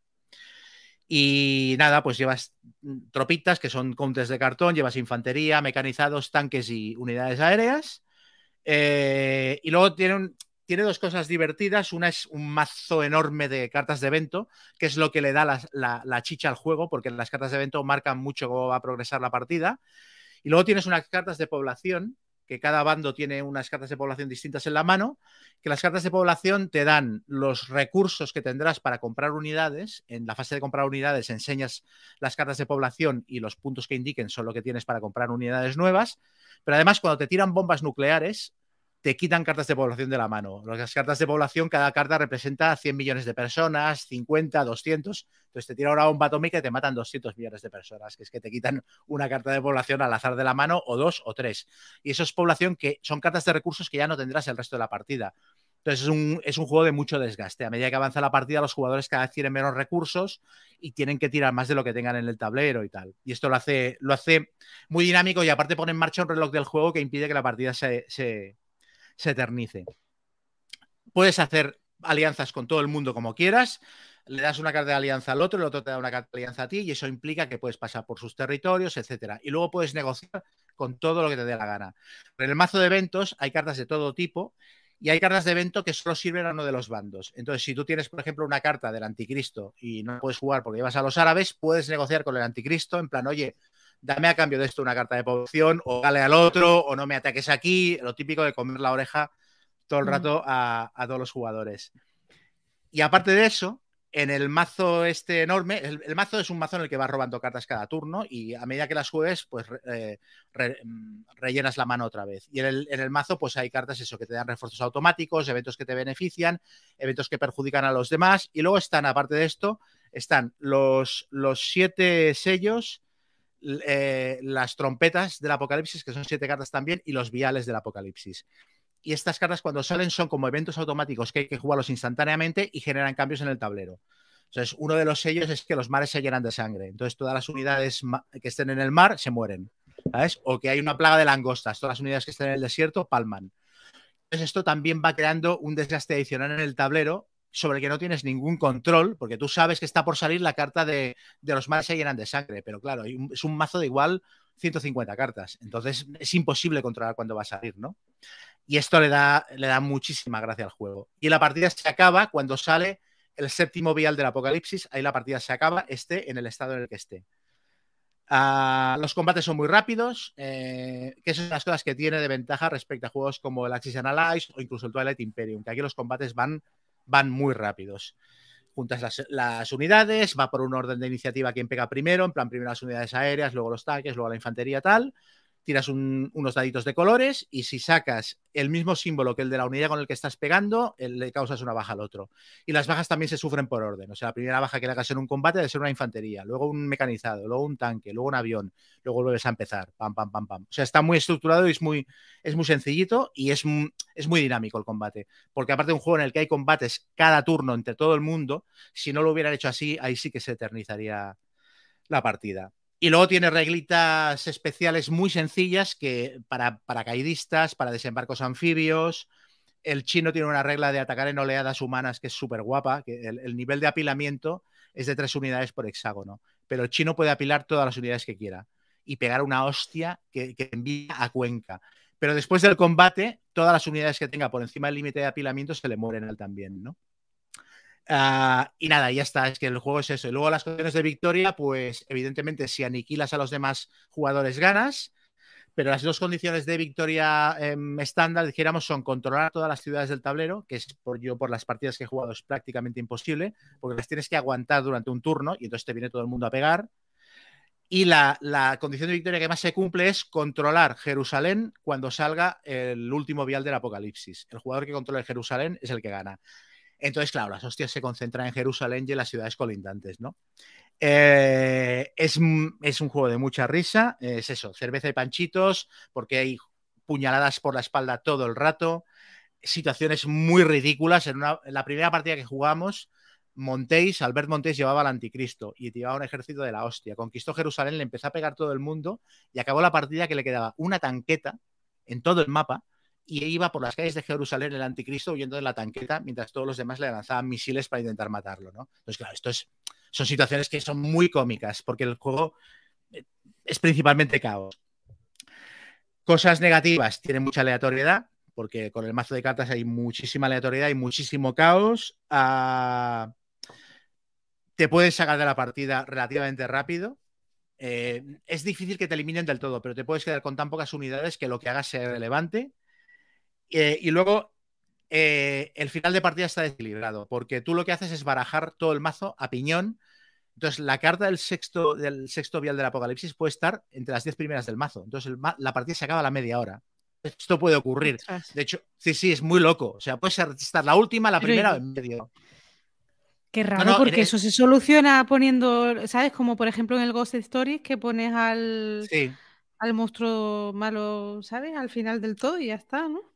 Yo lo que Entre hago. las y 30 es- últimas cartas. cartas. En, en Board Game Geek mm, mm, casi nadie lo juega tal como viene en el reglamento. Yo lo que hago es que barajamos la carta de final de partida en la segunda mitad del mazo. Claro. Lo que ocurre, lo que ocurre es que tal como está estructurado el juego, el, el equilibrio del juego va cambiando. O sea, al principio de la partida, los americanos y los europeos pegan muchísimo. Y al final de la partida, si la partida se alarga, el chino es imparable. Entonces dijera que el chino al principio de la partida no tiene que hacer opciones de ganar y el americano y el europeo al final tienen tanto desgaste porque les cuesta mucho renovar unidades que tampoco pueden ganar. Entonces, en realidad la partida solo está equilibrada si la carta de final de partida está, si dividirías el mazo en tres en el segundo tercio. Si está ahí, la partida se acaba en un punto en el que tú cualquiera puede ganar, pero si la partida se alarga mucho, ya hay jugadores que están jugando, están haciendo kingmaking, porque saben que no van a poder, que no, que no- tienen opciones reales de ganar. Es que es eso, montéis con una tanqueta, no podía hacer nada. Es que, ¿eh? Pero mm, es tan temático, tan divertido. Y, aparte es, es el típico wargame que te infla en la cara a hostias y juegas sin enfadarte. No es para jugarlo cada día, es el típico juego para sacar a mesa una o dos veces al año, pero vamos, yo a mí yo soy una es una compra que estoy encantado. Me lo compré por la temática y se va a quedar porque, porque es mucha risa. Claro, si me dices, es mejor que Met, es mejor que Met, hay muchos juegos que son mejores que este, pero tú no tienes un único juego de cada tipo y a veces te interesa variar y el que Met lo tienes muy quemado y el Inis también y entonces te, te apetece sacar algo diferente y este, las veces que lo he sacado es que es, es infalible, o sea, funciona Porque a muy ti te bien. puede la temática y la temática es original y es diferente a otras cosas, ¿no? Sí, sí, claro, es que no hay, ni, no hay- es que no hay ningún Claro. juego de la guerra al fin de los tiempos, es que es muy loco. Tirando misiles al otro y tal, es que es, es muy chulo, muy chulo. ¿Y qué precio tiene? Pues, claro, los juegos de compás no son, no son, No son baratos, ¿no? precisamente. Este me parece que está a unos 75 pavos, algo así. Y es un Sí, juego de bueno, ¿no? caja. Como todos. ahí. Sí, es un juego de caja de Wargame con miniaturas, con fichitas de cartón y cartas y ya está, eh, no tiene más.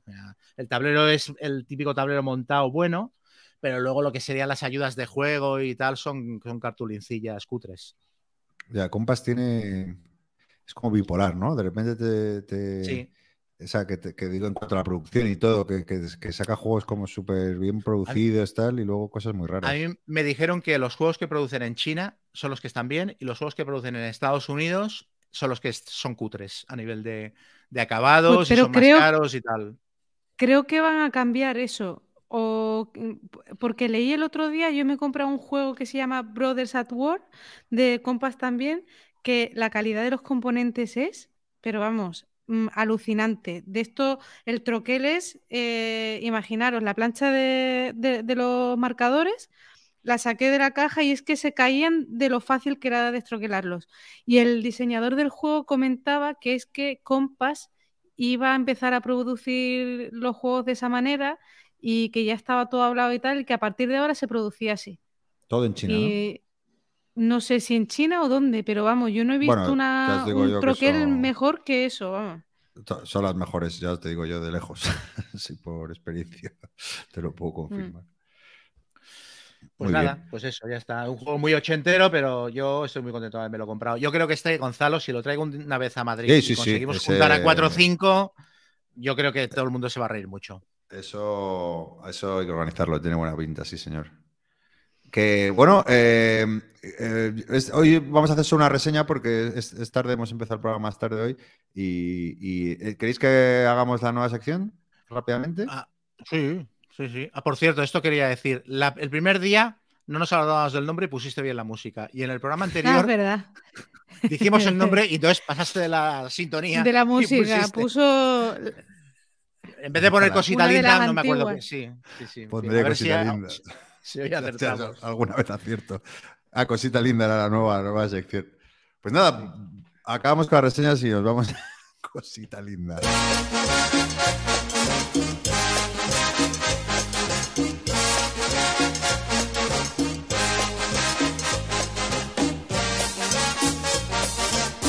Ay, cosita linda, mamá.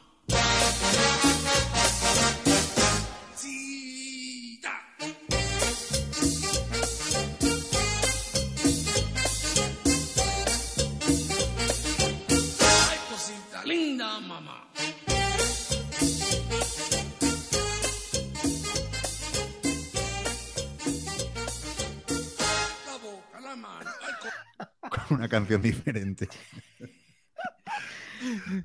Venga, ¿qué cosita linda nos traes hoy? Eh, pues yo, como siempre, se me ha olvidado que tenemos una nueva sección, siempre se me olvida.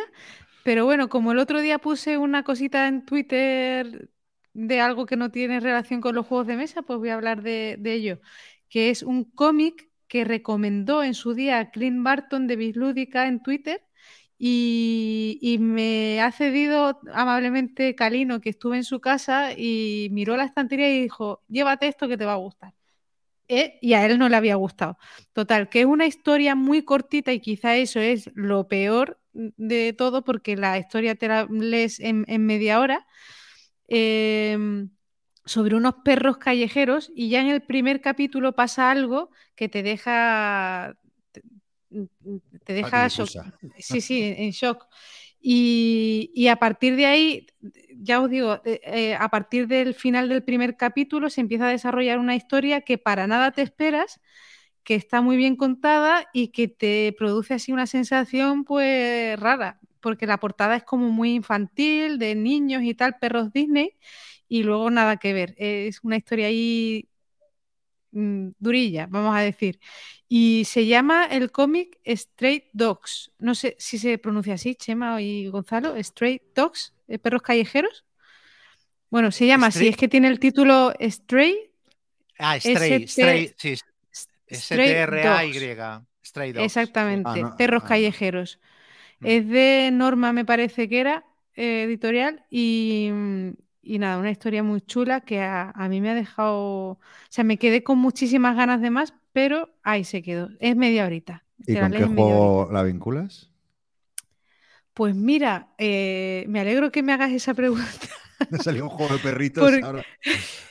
Eso es, eh, no tengo juego de perritos, no, pero pensé el otro día en, en algo, tío, relacionado con esto, Había, pero había un Kickstarter, ¿te acuerdas el año pasado? Que lo comparaban con el Wingspan y que justo, justo hace dos semanas vi que ya empezó a llegar a los backers. sí, eh, no, no, pero yo, yo lo quería vincular a otra cosa que no me sale, pero bueno, está bien ese juego porque lo he visto en Twitter últimamente la foto, me llama muchísimo la atención, pero no sé ni cómo se llama. El juego que te digo, ¿Tú te acuerdas? Sí. eh, eh, no me acuerdo, a mí me llama mucha atención, pero como decían que era demasiado simplón y que no sé qué, y que no, y que no era tan guay como el Wingspan, pues me dio un poco bajón. Eh, ahora, Dogs Park, ¿puede ser? Puede ser. A ver, déjame. Bueno, si no, Bueno, si no lo hemos jugado ni nada, pero bueno, era por. sí, por hacer un vínculo ahí. Dog, Dog Park, sí, Dog Park. Dog Park, lo Que- acabo de encontrar, Dog Park. Que, Mm. que es muy bonito toda la producción y que, y que, y que se decían los autores que se habían inspirado un poco en el Wingspan, un poco en el rollo como lo. Pero bueno, y justo está llegando a los backers. Bueno, tiene un Bueno, 7,7 en, en, en la BGG. No sé si es muy, muy significativo porque tiene 270 ratings, pero Yo este si lo veo ahí, me arrepiento de haberme metido porque solo por el tema ya me llamaba, pero, pero bueno, a ver si. Gonzalo, léete el cómic. Sí, Pues no, no, me léetelo. lo, lo miraré, lo miraré. Guay. Pues nada, eh, mira, yo voy a hablaros de. Justo ayer terminé una serie de Apple TV que se llama Teherán. Eh, eh, básicamente es una trama, es una hacker, eh, agente del Mossad. Bueno, es, es de los mismos creadores de Fauda en Netflix, que es un serión también. Y bueno, básicamente eso, una, una agente del Mossad que se infiltra en Teherán, eh, una hacker, ¿no? Y que, bueno, básicamente tiene que destruir un reactor nuclear, nuclear en Irán. Y, y, bueno, el rollo es que se queda ahí medio atrapada en Irán y, y tiene que. y todo se lía mucho. Y, bueno, eh, eh, al, al final es un thriller un poco que narra, bueno, ¿no? Un poco la, pro- la problemática de toda esta región, ¿no? Eh, en concreto entre, Israel y, la República de Irán, que bueno, que es un conflicto eterno, ¿no? Como todo en, el Oriente Próximo. Y, lo, bueno, lo, que me interesa de esta serie, eh, bueno, decir que la primera temporada está bien, pero la segunda es que es, brutal, o sea, es que son ocho capítulos que tiene, o sea, thriller de acción no para ni un momento, no hay capítulo malo. Tiene sus, sus licencias de, de poco fantasiosas, pero bueno, para rollo thriller está genial. Bueno, lo, que me interesa o, lo que más me llama de, esta serie es lo mismo un poco que Fauda, ¿no? Que, que al final se adentra dentro de un conflicto político. Eh, eh, un, poco, ¿no? Explicando la, o, bueno, donde la religión y la cultura, ¿no? Pues sí que son elementos claves, ¿no? Para, para, para, para entender una postura u otra, pero que lo hace eh, sin tomar partido por nadie, ¿no? O sea, que básicamente, o sea, que es una serie que no, no, no criminaliza, no busca ni víctimas ni culpables, sino que, que, que creo que explica bien las motivaciones de, de cada personaje y, y, por qué hacen las cosas, por qué son terroristas, por qué el Mossad hace estas cosas o por qué tal, ¿no? Y eso es lo que mola, que al final no, no es partidista. Bueno, eso lo, lo, digo yo desde el punto de vista de español que lo ve de fuera. No sé cómo se lo tomarán los iraníes. O, o... Sé que en Israel ha tenido mucho éxito la serie, me consta, pero, pero bueno, así visto desde fuera y sin ser ningún experto en la materia, me parece que, que, que es equidistante un poco la, la, la, serie, ¿no? Y bueno, eso, la segunda temporada me, me ha encantado porque todo, todos los capítulos tienen giros y giros y la verdad que es súper entretenida y, siempre te dejan ahí con el fin de capítulo ahí en el sweet spot ahí que te deja con, con ganas de ver el siguiente. Y bueno, lo iba a vincular con un juego que no sé si reseñó o no, creo que sí, o, o creo que no, no lo sé, eh, si no me acuerdo. ya estamos. Eh, eh, nunca me acuerdo. Pero bueno, que es el, el, 1979, Revolución en Irán, que es un card-driven game de, de, Daniel Bullock, que, se, que parece un autor muy interesante porque es el, el, el, diseñador también de No Motherland Without Korea, que ese sí que lo reseñé. Sí, ese, sí me sí. acuerdo. Sí, el de 1969 no, porque lo jugué, me, me, me gustó, eh, le vi cosas muy interesantes, pero bueno, luego lo acabé vendiendo porque tampoco, o sea, es un buen juego que además cuenta ahí, bueno, cuenta un poco lo, lo, el periodo, cubre el periodo desde, desde los años 50 hasta la caída del Shah. Y también me parece muy interesante porque siempre desde Occidente se ha visto como, eh, oh, la caída del Shah y llegaron, em, eh, o sea, llegaron todo, eh, bueno, o sea, la Ayatollah Khomeini, la Ayatollah Khamenei, su puta madre, y como que están muy demonizados y con razón. Pero el, el Shah de Persia también era bastante hijo de puta y también velaba por sus intereses. Y eso sí que lo cuenta muy bien el juego. Y eso no lo sabía antes de jugar el juego, ¿no? Siempre lo veía como, oh, el Shah de Persia, qué pena que, que lo derrocaron, pero era también, eh, o sea, un percha, o sea, también... Entonces, eh, y es un juego que ya, que ya digo, que al que le guste el, rollo político y demás, y, y, eh, y este, este diseñador siempre, siempre tiene en cuenta el tema, ¿no? A la hora de diseñar, que ya sabéis que, bueno, yo creo que a los tres nos gusta mucho ese rollo y, y- y está muy logrado también. Ya digo, no me impresionó eh, como juego y, y, eh, respecto a otros Card Driven, pero sí que, y como mi colección es limitada, pues siempre tengo que hacer selección natural, pero sí que al que le gusta a la gente yo lo recomendaría. Nada, eso es. De Irán y 1969, revolución en Irán. Pues yo voy a, voy a recomendar eh, tres pelis que vi en Sitges, que no, ninguna de ellas me pareció la mejor, pero sí que las vinculo con juegos. Una de ellas es Irati, que es una de las películas que más ruido ha hecho en el festival, que es una película de espada y brujería vasca, ambientada en leyendas vascas y tal, que es una pasada, lo chula que es con cuatro duros, pero es que cada euro que se han gastado lo ves en la pantalla. Es una, es- a mí me encantó y explica la historia de un, de un tío que para heredar el trono de su padre tiene que recuperar su cadáver porque han pasado una serie de cosas, bla, bla, bla, y entonces tiene que meterse en una, en una mazmorra donde hay monstruos y, pasar unas pruebas y, y enfrentarse a otro noble y tal. Y la estaba viendo la película y pensaba esto a nivel a nivel de colores, de texturas, de vestuario y tal, me recuerda algo, me recuerda algo, me recuerda algo. Y cuando salí del cine dije, me recuerda a Tainted Grail.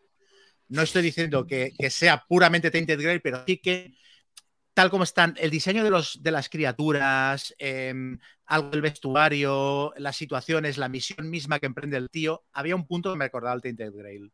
Y me, me hizo, me hizo mucha gracia. ¿no? Me quedé con ganas de preguntarle al, al director si era jugón y si se había inspirado en juegos de esa para. Porque te el lo tío iba a era- era- decir y no le pudiste preguntar a, ¿sabes? No, Hubiera no, no bien. pude, no, no lo pude, no creo que no, pudimos entrevistarlo a él, pero él parecía que era una eminencia en el tema de la espada y brujería y me hubiera gustado preguntarle si de juegos también pilotaba. Otra película es una, una película de animación que se llama Unicorn Wars, que también es una película que estaba en el auditorio petado de gente, que es una película de dibujos animados sobre una guerra entre una sociedad de osos amorosos, estos regordetes que son como los osos amorosos con, con la nariz de corazoncito y tal y cual, que se enfrentan a otra civilización de unicornios por el control de un bosque mágico. Y eh, la animación es eh, animación infantil super pulcra y la película es una salvajada.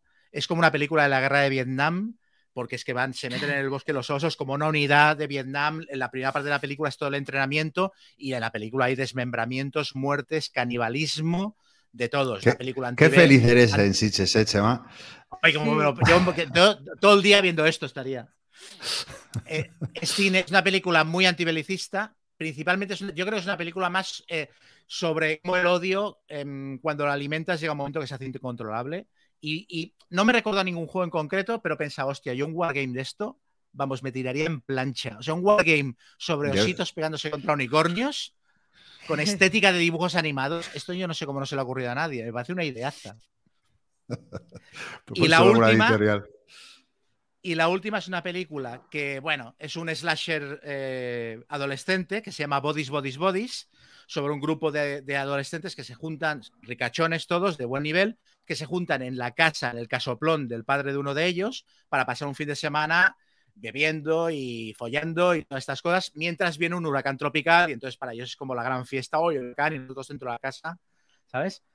Y entonces juegan por la noche a un juego que se llama Bodies Bodies, que es un juego del típico juego del asesino, que se reparten papelitos y uno es el asesino, los otros no, se apagan las luces y entonces uno de ellos, el asesino va tocando a uno y entonces el otro se tiene que hacer el muerto y los demás encienden las luces y deducen y tal, ¿no? Y la gracia de la película es que en una de estas uno de ellos muere de verdad, asesinado. Y entonces toda la película sale toda la mierda, empiezan a acusarse, de, empiezan a salir todas las fobias, los odios que se tienen, las envidias, las infidelidades que han tenido unos con otros y cómo se van acusando mutuamente. Es como un- es exactamente igual que un juego de roles ocultos. Y aparte, cada vez que va, muere otro, todas las acusaciones se tienen que reformular porque el que, el que parecía sospechoso ha muerto y tal. Y a ver, es eso, es un slasher eh, adolescente, pero, pero es más inteligente que la media de películas de este tipo. Y yo estaba viendo toda la todo el rato una partida de, Secret Hitler de, o de. O de un juego de, de la, de la, la O de The resistencia o tal, ¿no? O de The Thing, sí, sí, sí. Y era, era guay ver las dinámicas estas que se generan también en la mesa de acusaciones de metajuego incluso entre la peña, que al final se acusa por cosas que no tienen ni siquiera que ver con lo que está pasando en la partida, ¿no? Aquí en la película sale un montón de mierda que no tiene nada que ver con que uno pueda haber matado al otro, pero ya puestos se echan los trazos a la cabeza y me lo pasé muy bien. Boys, boys, boys. Es que lo he pensado cuando lo has dicho y ya no me lo quito de la cabeza.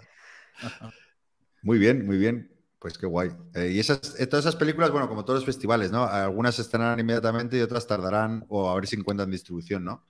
Las tres que he mencionado se van a estrenar en España, seguro. Ya tienen distribuidora y se van a estrenar. De hecho, Unicorn Wars hicieron bastante publicidad durante el festival de que para estrenarla en cines, que va a ser como un evento, porque una película española de dibujos que se estrena en cines tampoco es tan común. Las tres creo que se van a estrenar. Sí, sí.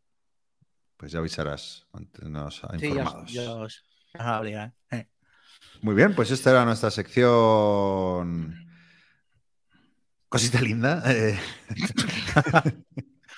Oye, me ha Eh, apuntado, me ha apuntado la. He hecho un seleccionado de, la- de lo que nos han dejado de comentarios. ¿Queréis que lo lea? Venga, pues vamos a los comentarios rápidamente.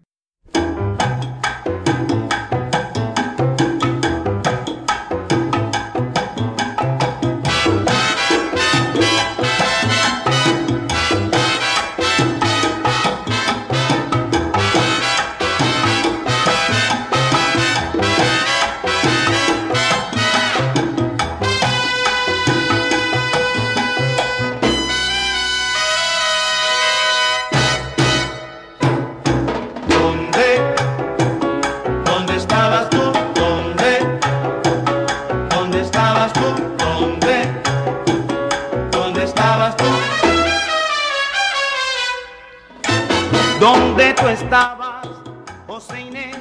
Que ayer fui a buscarte. Pues a ver, tenemos aquí a Joan que eh, sobre lo que comentamos en el programa pasado que nos preguntaron un 4X sencillo que en funcione a 2, él dice, yo he echado muchísimas partidas con mi pareja a 2 al Pequeños Grandes Reinos. Le parece que recoge las mecánicas de los 4X, que es muy notable, partidas cortas, y que le parece mejor que el Pequeñas Grandes Galaxias porque las facciones son asimétricas y tiene más rejugabilidad. Y tiene muchas combinaciones de partidas diferentes y tal. Yo no lo he jugado, no sé. Estaba mirando a ver si lo juego Mm. porque me lío ya con todos los. Este no. Es que no los lo- pequeños grandes eh, whatever, como tienen críticas tan dispares, yo he ido a unos muy concretos. Ah, y entonces sí, hay lo- muchos que no los he jugado. Sí lo jugué en su día, pero no me acuerdo, la verdad. No podría decirte. No me acuerdo. Habéis dicho pequeñas grandes galaxias, ¿no? No, Pequeños eh, grandes reinos. Pequeños grandes reinos. Ah, sí, yo lo jugué uf, hace un montón de años Sí, con mi cuñado.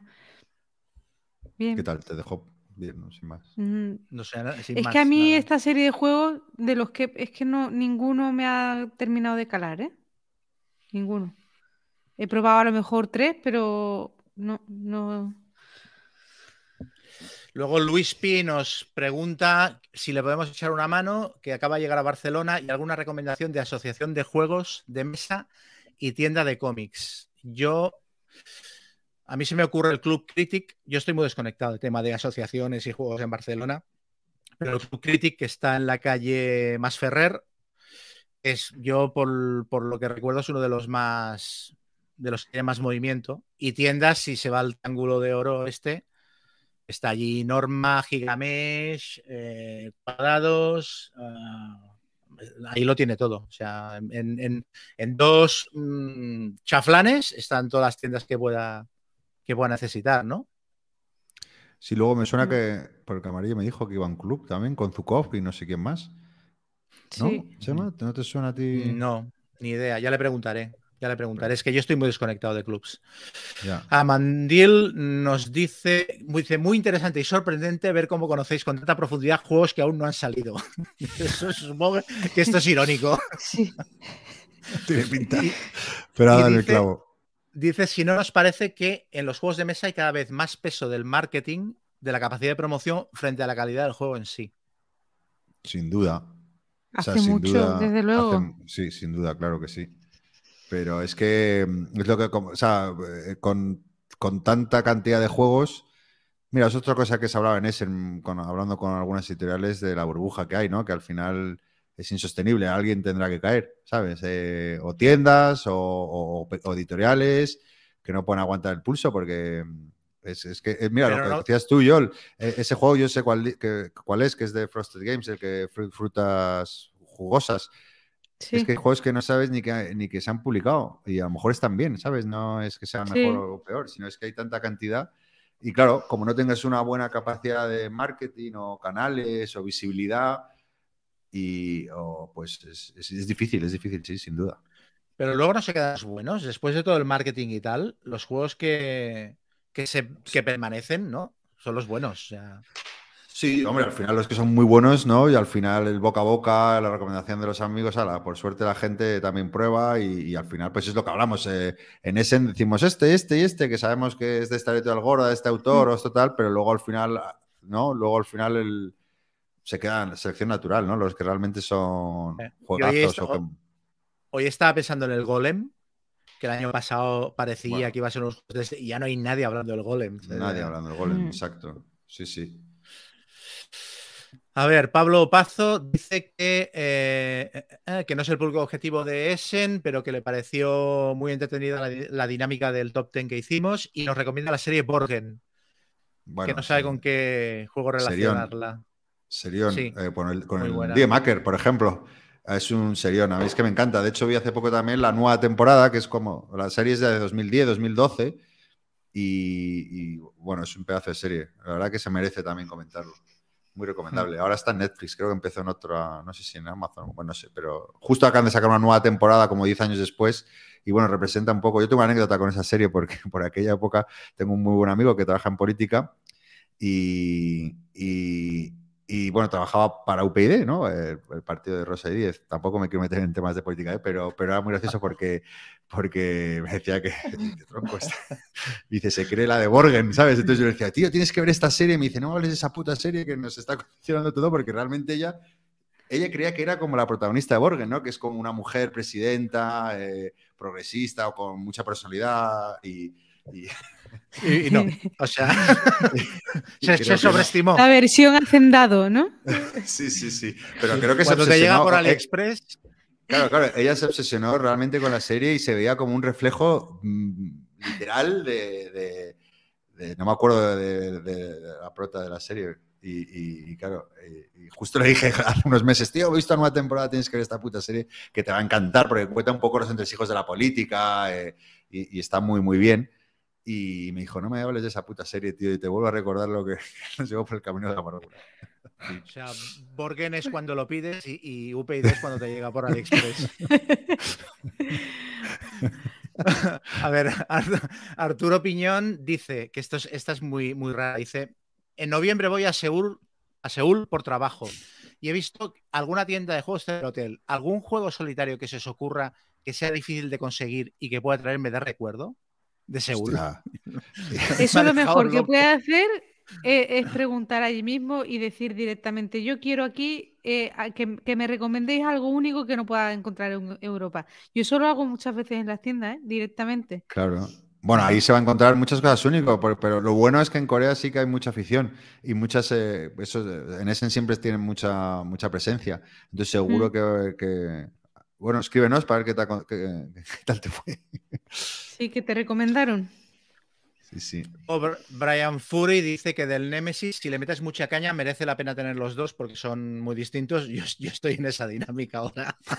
Sí, sí, sí, sí. Al Sí, final, que me- sepáis los dos. Que forcé, que forcé el trato y, y firmaron y, y Sí, hubo sí. Sí, sí. transacción. Hubo, hubo quórum, hubo quórum. Y luego dice que me, me dice a mí que intente convencer a Xavi Garriga para que monte una partida del, Death- del Deal with the Devil en el canal de Debir y que, y que juguemos Benja, Gaceto, Garriga y yo. Y a mí que me den. A mí me han excluido de la partida. Sí, no sé exactamente por Yo qué. viendo, después de viendo el despliegue de Vir, estoy seguro que nos pueden pagar un AVE para ir a Barcelona, eh, hotel y, y toda la Ah, pesca. yo esto se lo digo a Xavi, yo creo que le como la cabeza. ¿eh?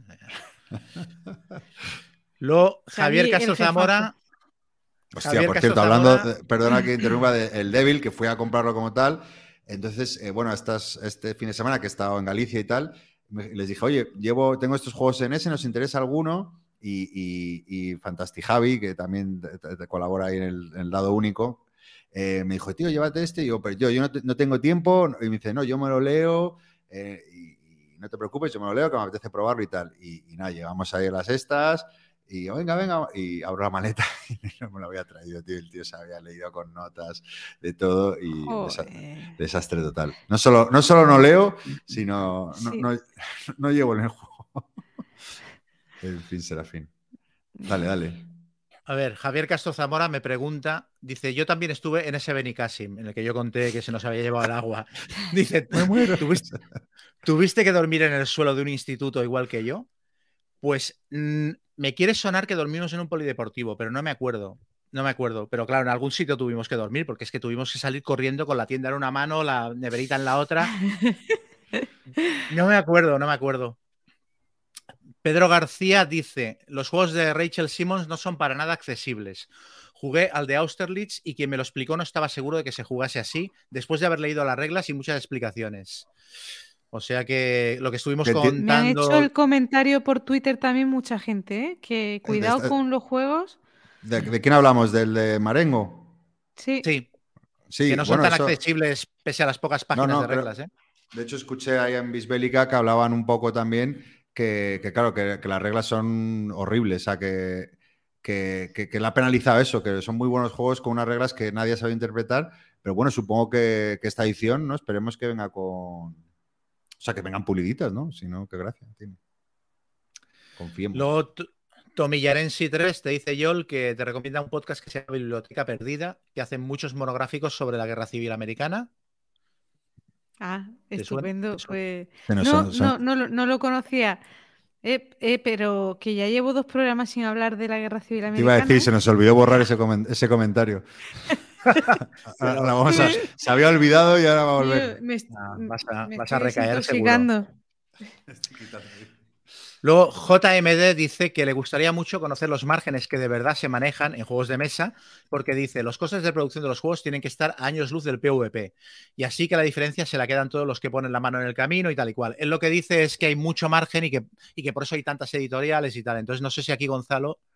Mira, lo que voy a hacer es, es, eh, es recuperar eh, eh, gente que tiene mucha más experiencia que yo. Vi eh, respecto al, al precio de la crimosa, que también hubo polémica, que por eso yo creo que Xavi nos tiró de las Mm. orejas, porque, porque había gente comentando sobre el precio. No recuerdo qué chat de Telegram, pero le voy a preguntar a Pedro Soto, que él puso, sa- salió como diciendo, mira, os voy a contar mi experiencia y os voy a contar todos los costes. Y explicó en un post ahí bastante largo todo eh, el coste que implica tener un juego. Entonces, le voy a, lo voy a rescatar y, y- y le- eh, para el próximo programa y, y lo voy a mencionar Guay. porque merece la pena, porque es bastante instructivo, ¿sabes? La gente luego dijo, anda, coño, pues, eh, ah, no había pensado esto, no había pensado lo otro. Así que lo, me lo anoto. Guay. Luego queda, quedan un par nada más. Ignatius, una consulta para Yol, dice que no le gusta nada los wargames, que los encuentra un rollo y eso que le gusta mucho leer libros de historia sobre batallas y tal. Dice, me entretiene en cambio mucho jugar en solitario al Warfighter de la Segunda Guerra Mundial. Que porque debe ser porque no es un wargame en realidad y que si te gusta. ¿Qué Mm. opinas, Yol? El Warfighter yo no lo he probado, eh, pero a mí con los Wargames, eh, que, que me pasa un poco al principio cuando estoy intentando descifrar las reglas de un juego y tal, a lo mejor no te lo pasas tan bien, estás tan centrado en aprenderlo y tal, que no estás disfrutando realmente lo que es el juego. Y a medida pues que ya vas interiorizando esas reglas y tal, pues ya coges, le, coges el gustillo, pero... mm, pero que sí, que a mí me pasa. No sé, a lo mejor es que tiene que darle más oportunidades a un mismo juego, rejugarlo más. Y hay juegos súper divertidos, o sea, wargames que son de, ponerte de pie y, y- y que te emocionan muchísimo las partidas. He jugado una última partida al César, el que, del que hablé aquí, reseñé, que hablábamos que si estaba desequilibrado y tal, que lo había dicho incluso el Mar Simonich. Eh, y, y fue brutal la partida el otro día. O sea, a punto de ganar en el último turno con el. Increíble. Y, y no sé. Yo creo que Hombre, es que eso, que a igual- lo mejor hay que darle un poquito más.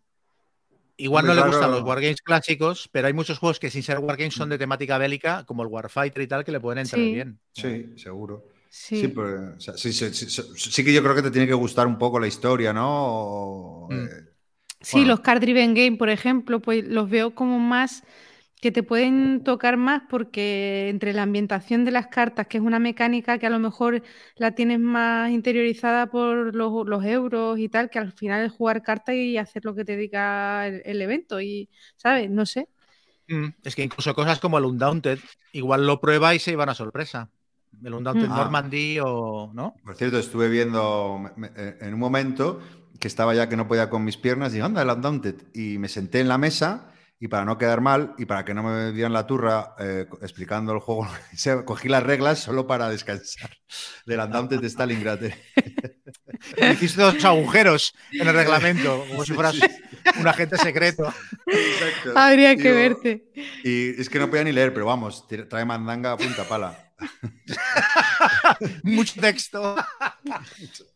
Sí, sí, eso es lo que... No, pero no, no leí nada, pero dice ahí un poco de cómo me interesa.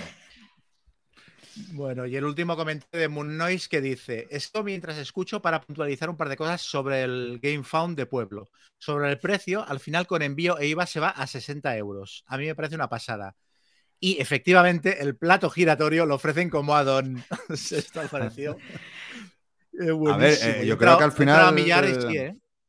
Yo ¿Que creo sí es- o qué? es- Pues yo, yo entré y, y no lo vi. Yo pensaba que era una coña. No, no, no. En los add-ons abajo de todo hay un plato giratorio por 15 pavos. Ostras. Sí, sí. Que bueno, pero al Pues- final yo creo que es un buen precio. Lo que pasa que pues el Kickstarter es lo que tiene, ¿no? Que, que ahora se ha puesto complicado con los gastos de envío. Pero vamos, lo va a sacar maldito Games, o sea que si, Sí, sí, si lo quieres más barato. Pero bueno, Pues a lo el, mejor. el plato lo eché de menos el otro día en la partida del coral. Porque es verdad que, o sea, estábamos todos de pie en la mesa, girando el cuello, mirando, porque tienen que encajar las piezas y, y es complicado. Y lo eché en falta. Y tengo que decir que una cosita que no me gustó mucho del coral es que en la segunda partida que jugamos se nos cayeron las piezas dos veces. Y, y, bueno, Rafa, mi cuñado que estaba allí, que es un poco cerebrito, pues las volvió a juntar y las puso y bien. Pero fue una cosa que digo, oye, ¿sabes? Porque es que intentábamos jugar con, ¿sabes? Con la, la física. O sea, eh, hacíamos, intentábamos hacer cosas imposibles y es verdad que toqueteamos las piezas a lo mejor un poquito más de lo necesario y se nos cayó dos veces y me dio un poco de coraje, pero bueno. Igual les falta peso o, o- o- o- o pes- o lo contrario, pesan demasiado. Que no, sabes que no, No son- que sé. lo- si las pones en equilibrio. No sé, me- nos pasó, ya te digo, dos veces y igual fue porque tocamos más de la cuenta. Ya te digo que intentábamos desafiar la física y hacer cosas que realmente no tenían sentido, pero, pero bueno, habrá que jugarlo más. Muy bien, pues eh, hasta aquí el episodio número 46. Eh, Os iba a preguntar a los oyentes que eh, se acerca el episodio 50 y habíamos pensado si hacer un directo, que no sé cómo lo haríamos, pero bueno, ya aprenderemos. Bueno, que nos comentéis si os apetece, si no, eh, ¿no? A ver, a ver si hay... A lo mejor no le interesa a nadie y, y queremos ahí que, que porque nos vean los GPs va a ser más interesante. Y- y te- Pero bueno. igual podríamos rescatar la idea que de hacer un- el- los 50 juegos del Mambo o algo así. Sí, pues molaría. esto lo, lo tendrías que haber preguntado al principio del programa porque habrá, a lo mejor vamos perdiendo audiencia con- a medida que van pasa- pasando los, minutos en el programa. Nada, lo voy, lo voy Entonces- recordando en los, en los siguientes programas. Pero bueno, Bien, si bien, alguien bien. nos sigue escuchando, que nos comente si, si os apetece, yo qué sé, pues para hacer un directo. Y Lo que pasa es que al, ri- ritmo que vamos, igual el programa 50 nos coincide con, el, fin de año. top del- con el fin de año, con el top del año y tal. ¿eh? O sea, somos capaces de. Pues hacemos un especial, un especial Navidad de seis horas, sí, que también podría molar, ¿eh? Como el chiringuito, el, que hace el programa este del clásico que dura 16 horas. Ostras, pues oye, ¿eh? Especial mambo con, con- mambo con zambomba. Sí, sí, me- o- o lo algo veo, ¿eh? así, Además ¿eh? podemos hacer un especial, si es un maratón, me, me mola, me mola. Oye, un maratón el Mambo, yo me apunto, ¿eh? O sea, Sí, sí, por eso. Venga, venga. Van, van en viniendo invitados y tal. sí, invitado. Ojo, ojo, ¿eh? Bueno, darnos ideas si queréis. Eh, y nada, pues eh, si queréis despediros, Joel.